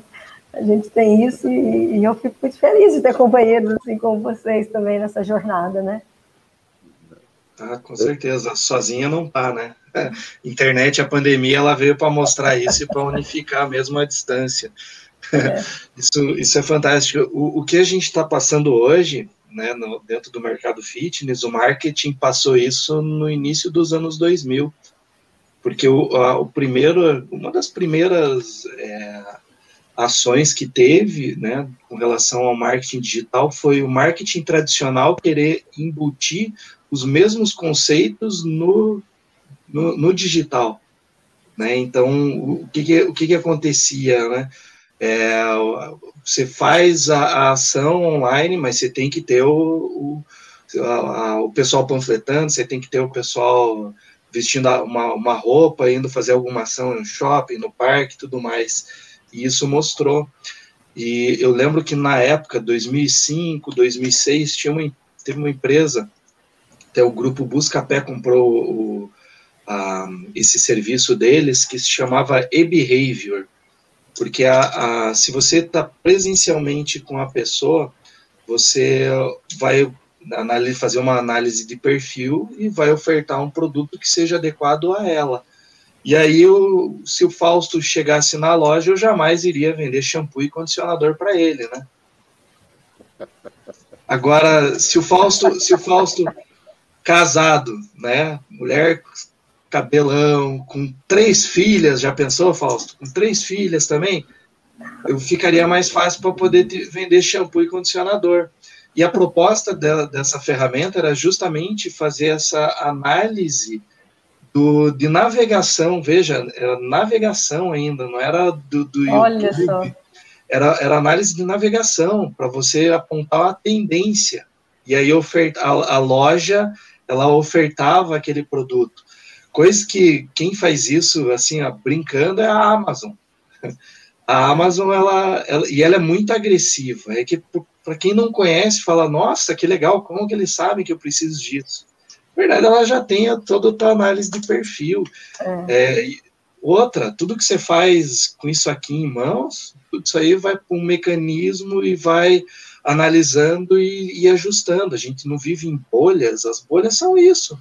É uma inteligência artificial que te colocou em algo e só vai te colocar informações e conteúdo em cima daquilo que você pesquisa. Então, é muito difícil você brigar com essa tecnologia se você não sabe como você é, é pego nela. Então, você tem que fazer a logística reversa. Eu tenho que começar a pesquisar outras coisas para começar a receber um conteúdo novo. Né? Na prática, é assim: se você só procura que fazer para emagrecer, você só vai receber medicamento, milagre e acabou-se. Agora, se começa a procurar é, sobre questões assim mais complexas dentro do, do emagrecimento, você vai começar a receber um conteúdo mais qualificado. Essa, essa é a ciência que está por trás da, dessas ferramentas de, de, de busca. É, não é à toa que a gente pode até analisar esse fenômeno hoje com Facebook, Twitter, uhum. Instagram. Ele é muito nítido, né? Ah, o Google hoje, se você pegar e pesquisar uma palavra-chave no Google, ele vai te trazer um, um, um grupo de, de, de, listagem de, de itens, né? Para você é, procurar. Se, se a Cláudia ou o Fausto pesquisar a mesma a, a mesma palavra, a mesma palavra-chave, pode ser que venham outras, é, outros links para você é, buscar. E isso dentro do projeto, dependendo de como, como, como a gente organiza ele, eu acredito que ele, ele faz todo sentido se você souber utilizar as ferramentas. Por que, que eu falo isso? Porque boa parte das ferramentas elas são gratuitas. Na prática, IBGE. IBGE te fornece dados adoidado. Se você vai no, no DataSUS, te fornece dados adoidado. Tudo gratuito. Gratuito não porque vem do contribuinte é um... ele está ali porque alguém pagou o imposto. Mas vamos pegar ferramentas práticas. Google Trends, para eu poder saber o que é tendência de pesquisa Exatamente. no Google. Então, assim, a gente tem a, a, faca e o queijo na mão, e o que falta é o que você comentou, é, é sentar e fazer a redação. E a redação, ela já tem um, uma estrutura, ela já tem o eixo condutor. É só eu saber rechear. Sim. E, e essa é, é, só colocar o recheio. O recheio do bolo ali. E, e, e claro, isso dependendo do até do da, da esfera que você vai almejar o, o projeto e da, do volume que o projeto ele vai ter também, né? Porque a gente tem projeto de duas páginas, tem projeto de 300, 400 páginas. Só, só para ter uma ideia, a Ambev, ela tem uma, só de análise SWOT em torno de 400 a 500 páginas de análise SWOT que fica na biblioteca é, interna deles. Então, só, só então imagine o que não é de conhecimento e de informação que circula, né? É, é, é dessa maneira o que, que mais de ferramenta para o pessoal utilizar, né? Para poder utilizar a, a escrever projeto. É, tem, tem muitas ferramentas. Fala aí, Fausto, um pouquinho. Tem muitas hoje, ainda mais essa com a tecnologia, né? Tem, tem ferramentas assim. Por exemplo, eu me lembro quando eu fiz um curso do, do Sebrae nós trabalhamos o Canva, foi quando eu conheci o Canva, né? Muito interessante, assim. E hoje eu vejo que a, nós, no Polo, né, que eu sou tutora, é, a gente trabalha muito Canva, né, nas aulas, nas atividades práticas, nos encontros presenciais que a gente tem, então o Canva é muito difundido hoje, e ele é muito didático, né, na ilustração, ele é muito, é, é, é um, é uma estrutura muito, é, assim, visível, né, muito fácil de compreensão, e isso facilita demais.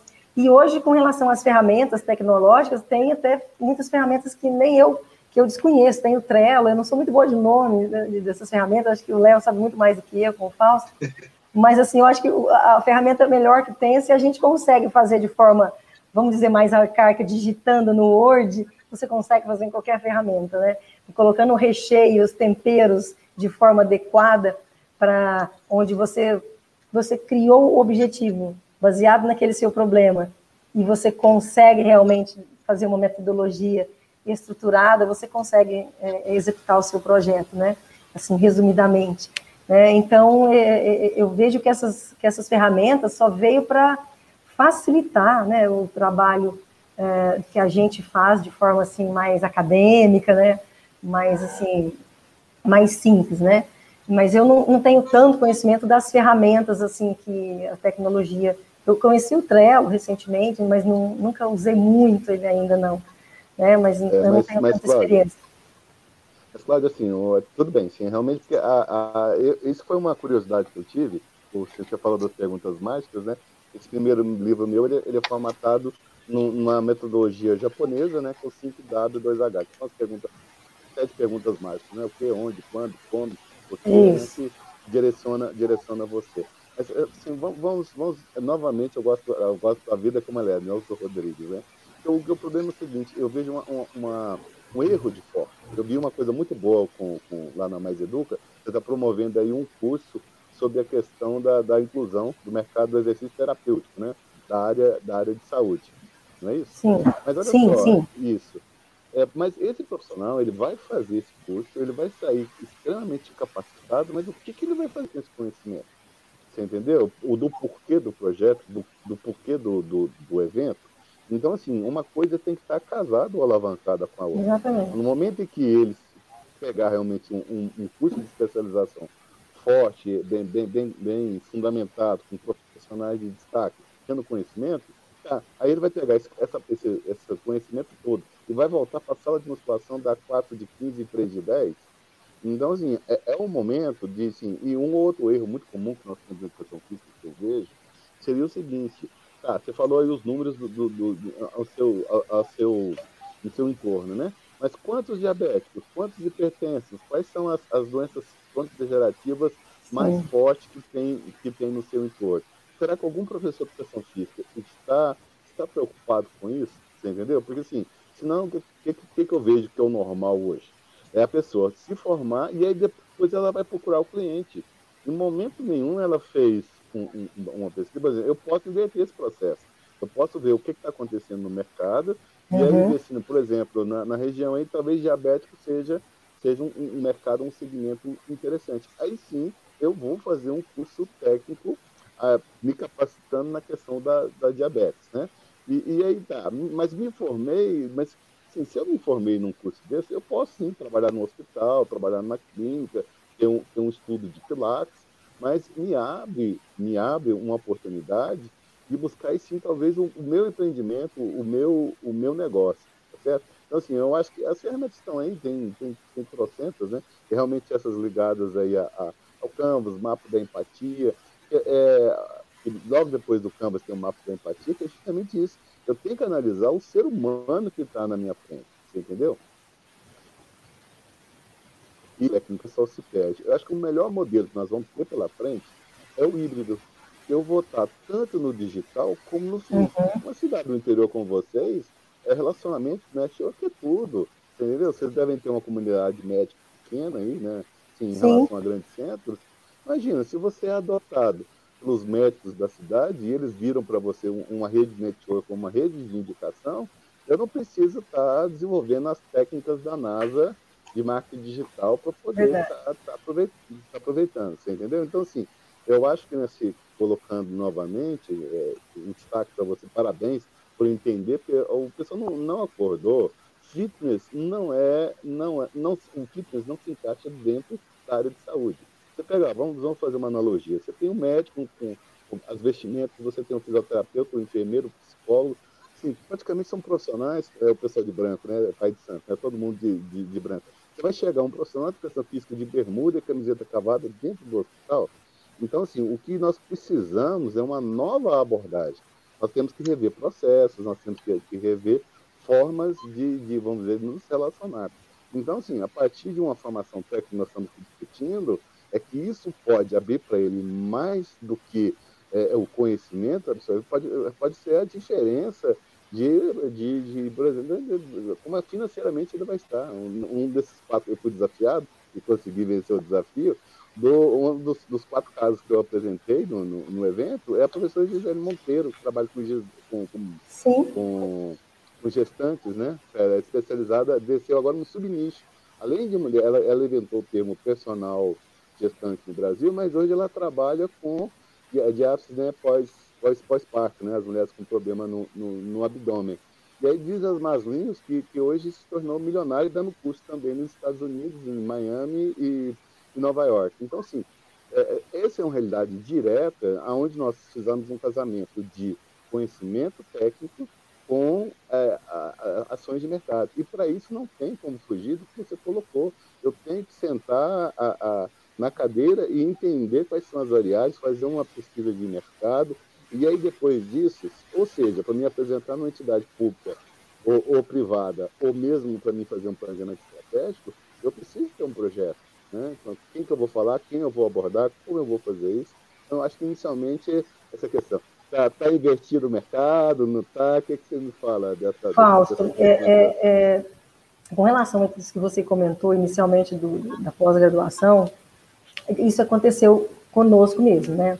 Para que a gente é, pudesse lançar essa pós-graduação, eu me lembro que em agosto do ano passado saiu aquela resolução que dá a oportunidade do profissional de educação física atuar no ambiente hospitalar. Então, diante dessa resolução que saiu, é, eu conversei com, com aqui o pessoal da Proativa, né, que é uma escola, que é onde eu trabalho, também que é o polo da Uninter, e apresentei a possibilidade, desculpa, na verdade eu fiz uma pesquisa, né, para trazer uma pós-graduação. Coloquei algumas alternativas, cinco alternativas, e essa, é, Ciências Médicas no Exercício e na Saúde, foi a que ficou em primeiro lugar. Né, de qual que, que a, eu fiz aqui na região, se eu não estou enganada, foram 97 pessoas que responderam, acho que é isso. Então, diante dessa pesquisa, nós elaboramos um projeto pedagógico, Apresentamos a, a, a Proativa e a FUNPEC, que é a Fundação de Pesquisas Científicas de Ribeirão Preto, fundada por professores da USP, e eles aprovaram essa proposta nossa, de trazer esse curso, justamente porque nós fizemos essa pesquisa, saiu essa resolução, dando essa oportunidade, e com isso, esse curso ele dá essa capacidade, competência e habilidade para o profissional atuar no ambiente hospitalar, e também ele trabalhar com os grupos especiais porque ele é uma pós-graduação que vai trabalhar a, a, área terapêutica e principalmente os nichos, né? Vamos dizer assim, é, diabético, a síndrome metabólica, é, diabéticos, câncer, hipertenso, é, criança, adolescente, gestante. Então, o, o curso ele tem disciplinas, ele é montado com disciplinas específicas para isso, justamente. Então, nós entendemos que é uma realidade agora, diante dessa resolução, e principalmente que a gente vem numa pandemia, que numa das conversas nossas, que você mesmo abordou, a quantidade, o aumento que está tendo de problemas de saúde das pessoas, né? Seja por estresse, seja por depressão, seja em virtude de, de, de, todo esse momento que nós estamos vivendo. Então, esse curso ele vem é, de encontro realmente para os profissionais, na, na, na, e nós temos aqui na nossa região dois, dois hospitais grandes aqui na nossa região, temos cidades que têm a Santa Casa também, como a nossa aqui, que são mais um campo de atuação para o profissional. Né? Mas eu, eu não sei se o pessoal está enxergando isso. Né? Não sei se eles estão conseguindo entender é, é, essa, essa proposta nossa, esse projeto. Né, da grandiosidade desse projeto, que justamente dá essa capacidade para os profissionais atuarem. Né? Ou seja, não ficar focado só na academia, na academia, na academia. Né? Existem outros campos de atuação, como você mesmo citou mais cedo, né? os, os, espaços ao ar livre, que são as academias ao ar livre, que toda cidade tem uma academia ao ar livre, por que, que você não pode levar o seu aluno para trabalhar lá? Então, isso cabe ao profissional é, definir realmente né, o seu nicho de atuação, né, onde ele pode se especializar, ele tem condições para isso, se não for nessa área, que seja numa área que tem uma abrangência maior, que ele pode se destacar. Porque eu acho que o grande é, é, é, desejo de todas as pessoas é ser reconhecido, se destacar no mercado de trabalho.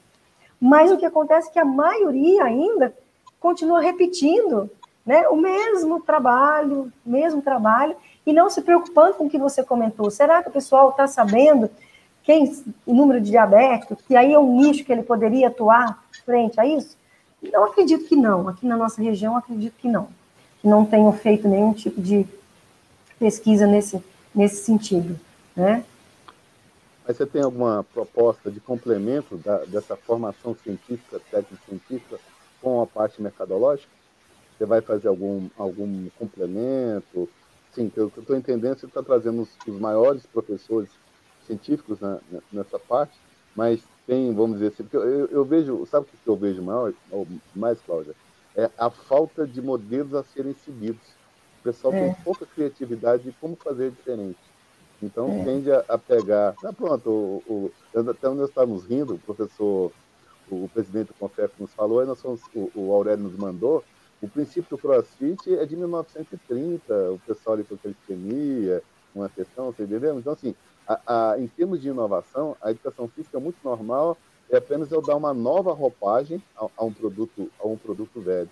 Mas, assim, o que eu estou vendo nessa educação física, é, do, do exercício terapêutico, dentro dos hospitais, é algo, é algo novo, é uma nova fronteira que vai exigir uma nova, uma nova postura, né?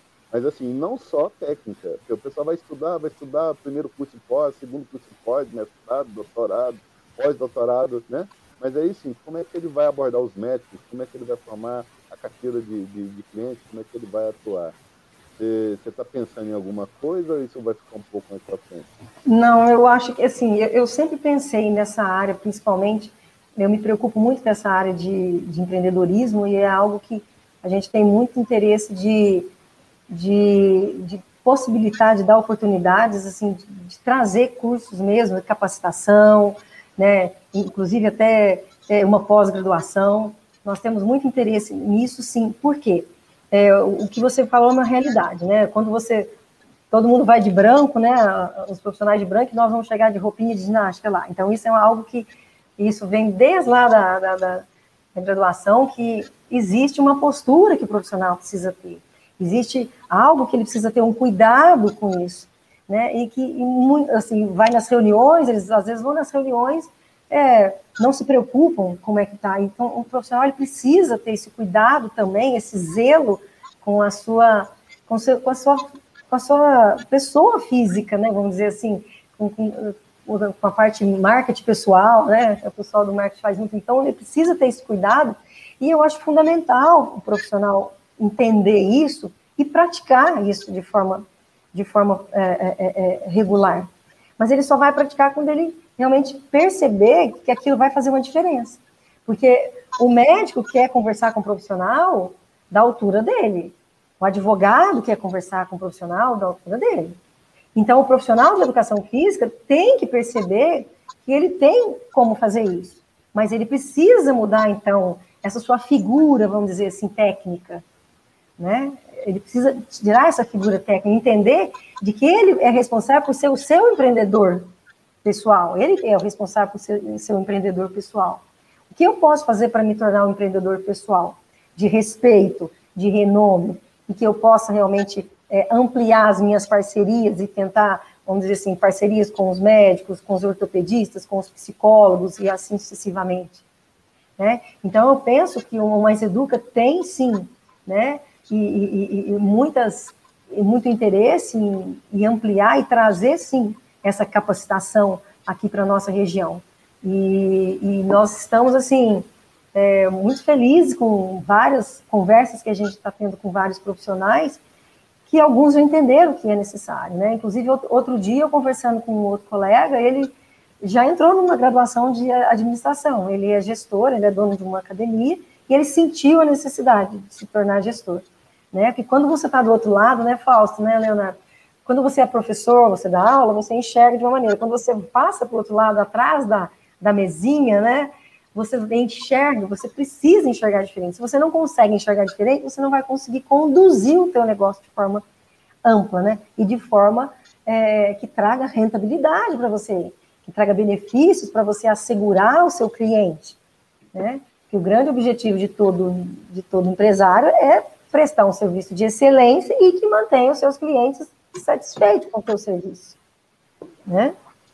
Perfeito. Ah, essa, essa questão até de, de você buscar uma, uma formação complementar né, em outra área do conhecimento, é, eu até posso dar uma dica, né? Pesquise muito bem a, a origem do professor. Porque da mesma forma que a gente tem muitos professores extremamente tecnicistas e de laboratório, no, no, nesse eh, mercado, né, nesse, nesse modelo de ensino é, de administração, economia, tem, muita, tem muito profissional que está bem distante, distante do mercado de trabalho, e aí se pauta muito em cima da, da, da literatura. E aí o que, que acontece? Você, você vai adquirir um, um, um, conhecimento que vai ficar muito distante do que realmente é é a realidade. Então, é, procurem sempre, você tenha né, acesso a, a, ao corpo docente, falo por experiência própria e experiência de conversa com outras pessoas, né? Quando, em 2010, quando eu fui fazer MBA, professor, né, primeiro você, da educação física, vai num ambiente que quando o pessoal pergunta no primeiro dia de aula qual é a sua formação, você fala que é educação física, a sala inteira vira para você e fala o que, que você está fazendo aqui. Então essa já é a primeira barreira. Dez anos depois, eu acho que acredito que mudou um pouco. Uhum. Mas há 10 anos atrás era bem, era bem peixe fora d'água. E eu entrava pensando, vou, vou, vou levar bucha toda hora, porque é uma área nova, pô, pessoal, gerente de banco, gerente de não sei o quê, é, gestor de produção, é, era só gente que é totalmente fora da, da, da nossa realidade. Começou as aulas, a, quem que mais participava era eu porque eu era o único ali que tinha empresa. E a, eu, a, o, a, a, maneira que eu abordava, eu falei, isso é muito fora da realidade. Se, se for para fazer tudo isso aí, eu quero uma empresa só com processo. Então, isso aí pode funcionar em grandes empresas, com mil, dois mil funcionários. Na minha empresa, que tem, na época eram dez, isso aí eu quebro a empresa por excesso de processo. Então, tem coisas que você pode ajustar, mas isso você aprende fazendo e a gente sai da graduação por uma formação é, querendo que o profissional ele seja um pesquisador e não um profissional que vai atuar no mercado. E aí ele vem com toda aquela ressalva de, poxa, eu tenho que ser econômico nos dados, eu tenho que tomar cuidado com o ambiente, eu tenho que testar para daí fazer. Pessoal, é, mercado é tentativa e erro, e você vai errar muito mais Verdade. do que acertar e não é e, não, e a pesquisa ela não é bonitinha que você vai fazer e vai acontecer. Tem coisas que você está vendo ali, vai dar certo, investe e não vai dar certo. Quando você vai analisar, é detalhe que passou despercebido.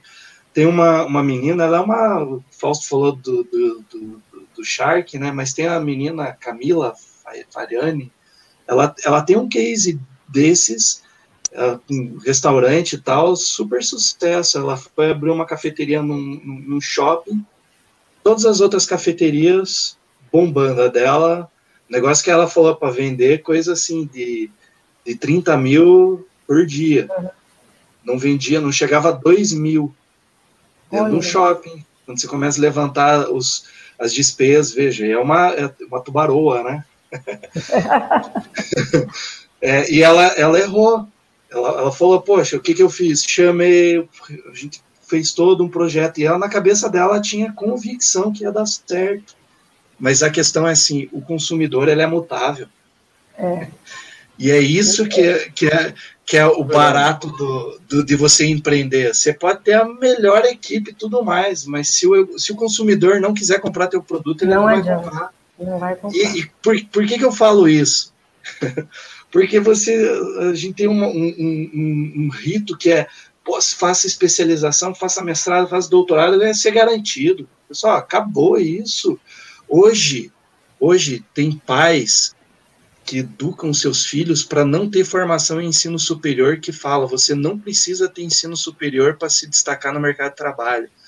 Basta você resolver o problema que a sociedade ela está pedindo, ela está precisando. E a, as formações elas são muito mais é, técnicas no sentido de você ter uma, uma um ensino médio, um ensino fundamental técnico que o próprio Senac da vida, só que focada para esse ambiente digital. Seja, citar o caso do Aurélio, é um, um, uma oportunidade bem nítida. Quem são as, o público-alvo do Aurélio? Você vai pensar assim, ah, é o idoso, mas o Aurélio, o idoso é o, é o público final, mas uhum. o idoso ele tem o neto que vai ligar o computador, que vai ensinar uhum. o avô.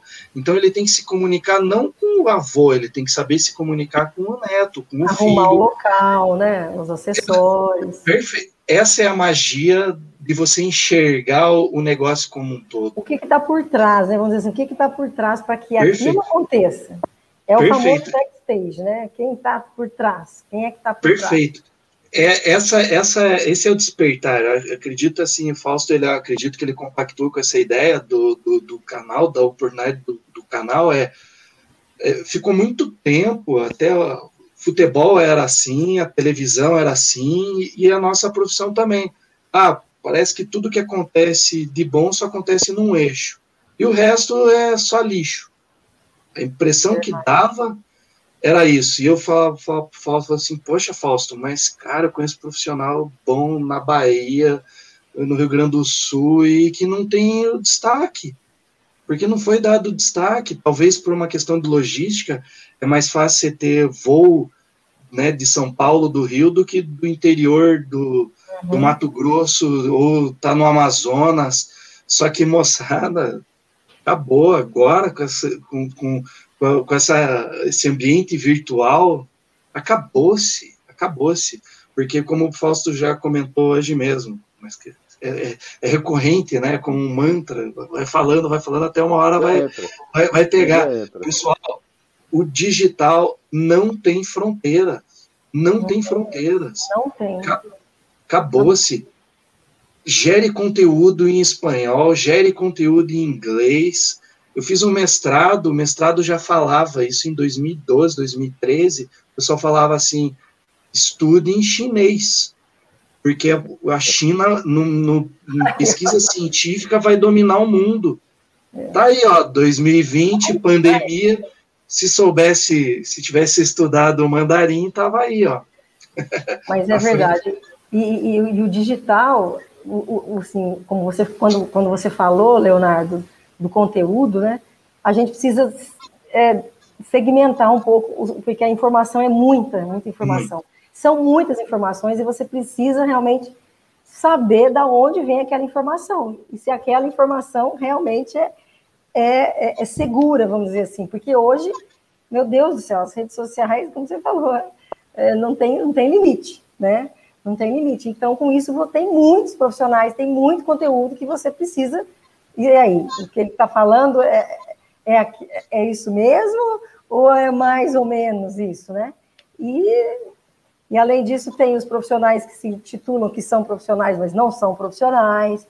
Então, tem muita coisa que a gente precisa tomar cuidado, que às vezes os mais jovens ficam assim, é, é, é são, são pegos de, como é que se diz, por um, por um gatilho, né, da, da do marketing digital, e, e são levados, né?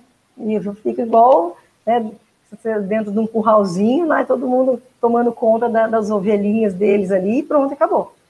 Né? E aí depois é difícil para você mudar um pouco essa mentalidade deles. Né? E aí é difícil, a famosa frase, né, sair da caixa, né? A caixa tem que abrir as paredes, seja com janela, quebrar a parede, quebrar tem saia, né, para entender. Mas a partir do momento que, se você não quiser enxergar e não tiver o primeiro passo, você tiver interesse de, de, dar, de dar esse primeiro passo, não vai. A sua caixa vai continuar fechada. Não adianta. Pode ser, Pode ser o melhor professor, pode ser o melhor pessoa, não vai, enquanto a pessoa realmente não cair a ficha. Né? E ela, enquanto não fizer isso, ela não vai é, fazer a diferença, vamos dizer assim, né? Perfeito, e por isso que eu falo que o, o professor do futuro do ensino superior, ele não vai ser chamado de professor, ele vai ter um, um, um papel de mentor, porque ele é, vai pegar na mão desse, ele vai pegar na mão desse, desse acadêmico, futuro profissional, e vai falar, ó, é assim, é desse jeito, enxerga o problema aqui, o que, que você tem de solução, o conhecimento está ali, a informação está ali. Eu falo, eu falo para os meus professores assim, é, que eu, também coordeno um curso, falo, se, se o que você ensina na tua aula, o aluno digita no Google, ele tem o conteúdo escrito né, de algum de algum blog, o site, enfim, ou ele acha no YouTube, a tua aula já acabou-se, tá no século passado. Agora, se você orientar esse acadêmico que maneira que ele deve pesquisar aquele conteúdo, mas estimular um senso crítico, uma análise crítica daquela informação, opa, aí eu já estou criando um futuro profissional que vai chegar e vai questionar o mercado. O problema é que a gente vive numa bolha que ninguém pode é, contrariar, ninguém pode dar opinião diversa, todo mundo tem que seguir a cartilha. Aí falam um monte, mas ah, a fórmula é essa. A gente não tem que pensar em fórmula, a gente tem que pensar em soluções, e as soluções elas vão mudando conforme a, a necessidade do mercado. Se, é. se, a gente for pensar hoje, quem está completando 18 anos nesse ano, se, sou mal de matemática aí também, mas 2003 é isso, né? É. Então, 2003. Ô, Dois, 2000... Leonardo, você está falando aí que você também é coordenador, né? E eu, eu, eu penso uma coisa que, enquanto gestor, coordenador, né, é, a, no, a função nossa é resolver problema. Perfeito. E se você não resolve esse problema, ele torna-se seu. Ele senta no teu colo. Então, resolva. É, resolva. Né? E, e, não tem saída. Né? Você está ali para manter a casa funcionando. Todos os, todos os, os cômodos da casa têm que estar em funcionamento, todos os integrantes daquela casa têm que estar em harmonia, ou tentar fazer em harmonia né? Então é um, é um desafio diário, né? De quem é gestor, de quem está tá à frente aí de um curso, de uma empresa, né? Você como você é empresário, você é coordenador, o Fausto aí tem todas as suas atribuições enquanto é, escritor, profissional liberal, dentre outras que eu não sei se eu sei todas, né? Mas enfim, é, é todo dia resolvendo problema, né? Então a gente está tá acostumado a resolver os problemas, né? Então, por isso que o problema cai na, na, no colo da gente e agora, né? Vamos resolver. Né? É o livro, né? Oba, achei um problema. mas, Oba, a, um problema. mas é que. Mas eu, só, só... O problema você vem solução, né? Aí você formata, põe um lacinho vermelho. Inclusive, eu estou vendendo agora. Quem quiser comprar, tem a solução comigo. Em última instância, que sabe que nós estamos conversando aqui, chama MPV, mini produto viável para a realidade do consumidor. Porque o problema que eu, que eu, que eu vejo hoje no, no, no, mundo, no mundo da, da, da, da, faculdade é que o pessoal não olha para fora para ver como é que está o mercado. E estão trabalhando talvez com a realidade de 10 ou 20 anos atrás. Continuam formando pessoas. Assim, enquanto nós tínhamos um mercado aquecido, sem problema algum, o pessoal saía da faculdade, Sim. ia para a academia e ia trabalhar. Mas hoje, reduzindo o número de academias, fechando fechando postos de trabalho, será que esse profissional que se forma vai, vai ter espaço quando ele chegar no mercado? Esse é um, é um grande senão, né? E, e, hoje, a concorrência também entre cursos de formação, na minha época da educação física em Brasília, eram três cursos. Hoje, a última vez que eu vi presenciais são 16, fora os, os, semi, os semi-presidenciais, né? Agora, assim, eu gosto de inovação. Vamos falar coisa diferente. Você imagina, olha que legal, você ser o único professor de educação física no MBA. Sabe o que você conseguiu? Se você for um personal trainer, você conseguiu toda uma carteira de clientes. Quem Verdade. vai te contratar? O gerente do banco, o empresário, você, você, entendeu? Do limão fazendo uma limonada. Mas o pessoal não, não gosta de sair do rebanho, né? Para ficar ali dentro cercadinho, olhando, olhando dentro dessa. Comodidade, dessa, né, Fausto? Isso.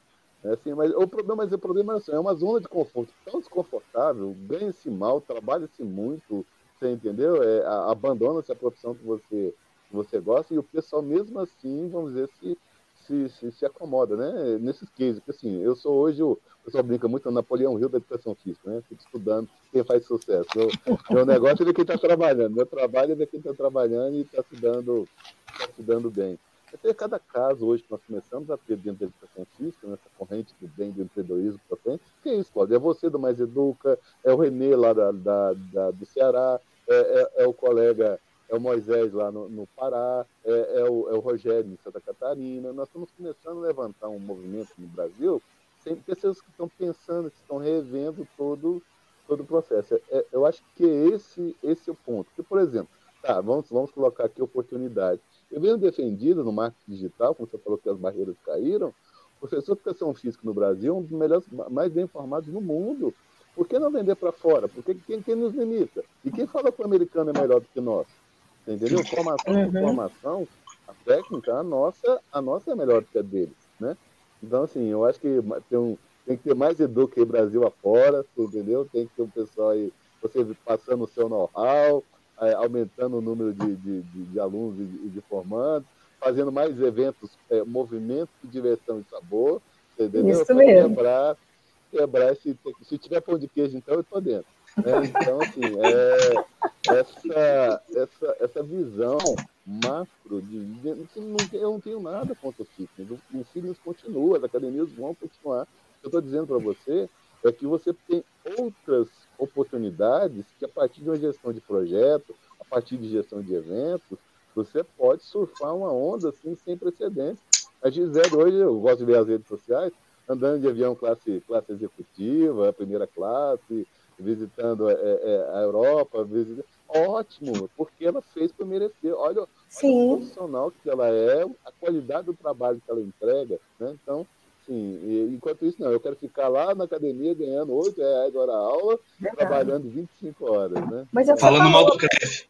É, falando é, mal do CREF. Exatamente. Ela, mas ela buscou, por exemplo, a Gisele esteve aqui com o Arthur, nós, nós trouxemos ela aqui em Passos, numa semana universitária, eu fui aluna do Arthur na FMU, quando eu fiz especialização lá, então eu conheci, eu tive a oportunidade de conhecê-los pessoalmente, né? Tem um livro dela que ela já escrevia, né? Alongamento para gestante. Então ela já vem galgando, né? Já vem trabalhando essa carreira dela. Então isso é resultado, né? E de outras oportunidades que surgiram ao longo desse desse ano. Eu, ai, o livro dela. É esse aí mesmo. Ai, o livro dela, né? Enfim. Então eu acho que isso é fruto, né, Fausto, de um trabalho que ela vem fazendo e das oportunidades que foram surgindo, né? Os dois né, trabalhando juntos, né? O Arthur também. E, e, e, as pessoas, assim, é aquela coisa, a oportunidade, eu costumo dizer que eu, a oportunidade nunca veio para eu que vou atrás, sabe? Eu não fico esperando, eu falo para meus filhos, eu não fico esperando as coisas acontecerem para mim.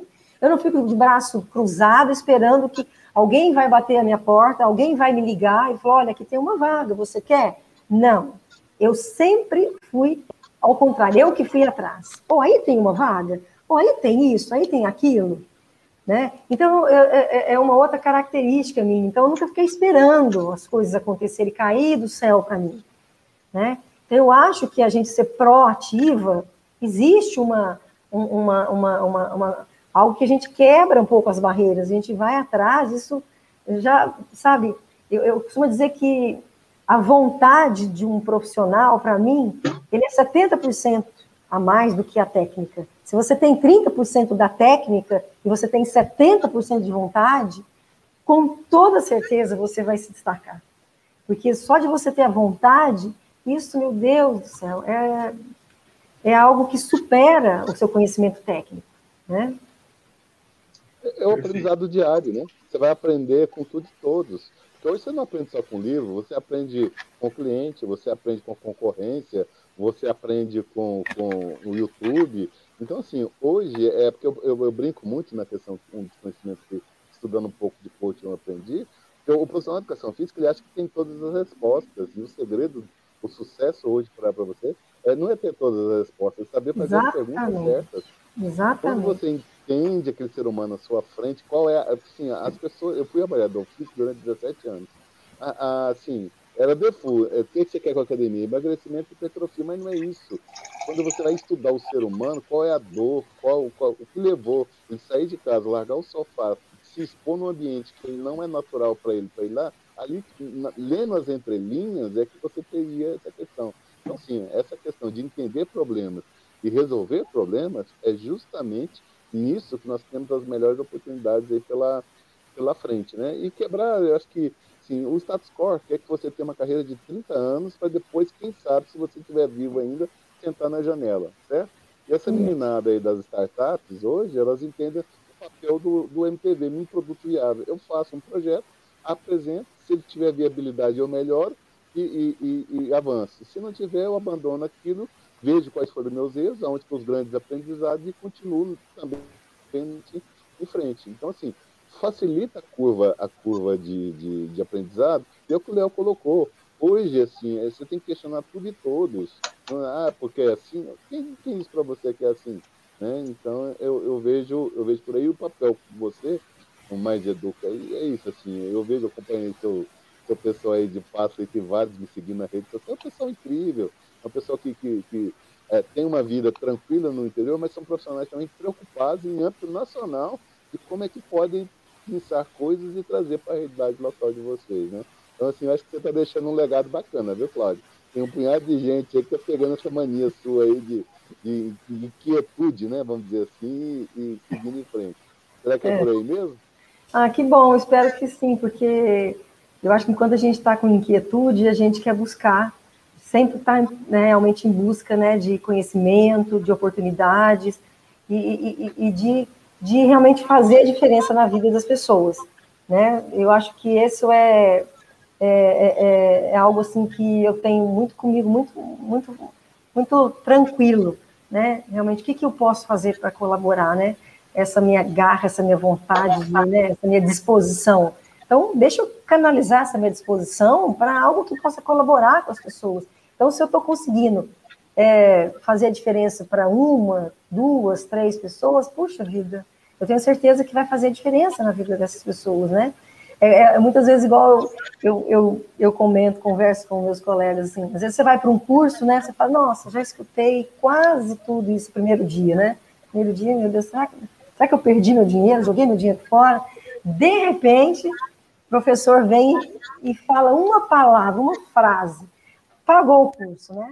Era aquilo que você precisava, aquela frase que faz a diferença que você volta com toda aquela energia, com todo aquele gás, você matutando, a minha cabeça já fica funcionando, o que, que eu vou fazer, o que, que eu vou fazer com isso, com essa ideia que ele deu, e aí a gente vai estabelecendo algumas metas e como aplicar, né, é, essas, essas ideias, né, que você trouxe do curso. Então, assim, é, eu espero que se eu estiver conseguindo é, colaborar é, para as pessoas, eu, eu, eu, fico muito satisfeita, né? Que as poucas pessoas que me dão retorno, né? A gente acompanha, uns mandam mensagem, ligam, outros. Hoje está muito mais difícil, eu fico até assim um pouco preocupada, porque as pessoas não ligam mais para conversar, é só mensagem, mensagem, mensagem.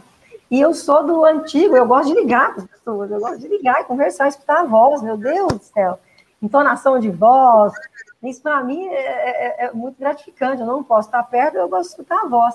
Mas eu percebo que cada dia mais as pessoas não querem conversar. Não, deixa mensagem, deixa áudio. Oh, meu Deus do céu, eu quero escutar, quero fazer um tete a tete aí com você, né? Mas é, é, é, essa, é, o, é o momento, né? A gente tem que se adaptar a esse momento. Por mais que eu fique um pouco aflita com relação a isso, eu tenho que entender que não é todo mundo como eu, né? Tem que respeitar não tem, não tem, não tem outra saída. Mas que me deixa entristecida das pessoas não atender telefone, pelo amor de Deus, Nossa Senhora. Deixa áudio, deixa mensagem, agora não posso falar, nunca pode falar? Todo não tinha WhatsApp, como é que fazia, né? Enfim. Então, é, são situações e atitudes que, que ah, às vezes a gente fica um pouco entristecida, mas logo fazer o quê? Vamos, vamos, vamos continuar, vamos, vamos continuar aí que a gente tem mais coisas importantes na frente do que se se entristecer por conta de pouca coisa, né? Não dá para ficar triste por pouca coisa, não. Perfeito. Então, estamos com duas horas já de transmissão, né? Passou. Duas horas? Uau! É. Uau caramba! Papo, papo rendeu. Papo rendeu. É, quer perguntar mais alguma coisa, Fausto? Vamos para o finaleira. Vamos para finaleira aí. Pra... Essa moça levanta 5 horas da manhã, não quero deixar ela com insônia, não. Bem, bem, bem pontual agora, né? É, vamos lá. Bom, tá lá. Ó. O que, que aprendeu com essa pandemia? O que, que aprendi com essa pandemia? É, que tem mais coisa para a gente aprender do que apenas é, é, tem, do, que do que trabalhar da parte convencional, vamos dizer assim. E você faria algo diferente em sua carreira? Se eu faria? Ah, eu faria. Eu, eu acho que eu, eu poderia ter é, criado mais Educa mais tempo antes, porque logo que eu cheguei em Passos, há 16 anos, uma grande amiga falou assim, por que você não cria um site logo e começa a escrever? Você gosta dessas coisas? E eu falei, não, agora não, agora não. Isso foi 16 anos atrás. Né? Então, talvez isso eu faria. Ah, legal. E essa é para o pessoal que está iniciando como personal trainer, a sua dica de ouro. Dica de ouro, né? É, a dica de ouro, eu acho que é, focar, né? Qual, é o seu, qual que é realmente a sua linha de trabalho e focar naquilo que você deseja mas acima de tudo, com muita responsabilidade, com muita, com muita seriedade, com muita ética acima de tudo, porque muitas vezes tudo aquilo que você deseja naquele momento, daqui três, cinco anos, não é a mesma coisa que você almeja. Então, se você quer fazer aquilo, faça como se fosse uma estreia, sabe? com foco, com responsabilidade, com muita ética. Perfeito. E essa, essa é surpresa, né? Aqui, ó. Isso significa para você? Puxa vida. Novas experiências. Eu, é, é que eu acho que eu venho, eu venho vivendo nos meus últimos anos aí, a cada dia é uma experiência nova, essa pandemia. Conhecer profissionais é uma nova experiência. É, conhecer outro, outro campo de atuação, é novas experiências, conhecer pessoas são experiências, novas experiências. Né? Estar aqui hoje, você em Londrina, Londrina, né? Curitiba. Fausto, Curitiba, perdão. Curitiba, o Fausto em, em Brasília, eu em Minas, em Pasto, interior, cidadezinha pequena, né? Então, isso são as novas experiências que nós temos, conseguir é, arrebanhar pessoas para estar aqui nos escutando, tudo isso são experiências que, para mim, é, são muito importantes. Perfeito.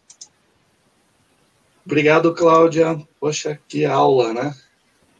Ah, eu que, eu que agradeço muito vocês aí pela, pela atenção, pelo carinho, pelo convite, e eu espero que eu possa colaborar com as pessoas que assistiram, né, com as pessoas que porventura vão assistir depois, né, eu estou à disposição é, aí para o que vocês precisarem, né, eu sei que vem projetos novos por aí, a gente está bem ansiosa com as novidades que virão pela frente, né, e eu tenho certeza que fará a grande diferença para a educação física empreendedora. Eu tenho certeza que Fausto, Leonardo, o Renê, tem aí grandes desafios para frente que eu acredito que vai ser uma, uma, uma nova, uma nova era para a educação física. Eu fico muito feliz de estar acompanhando todo esse movimento aí.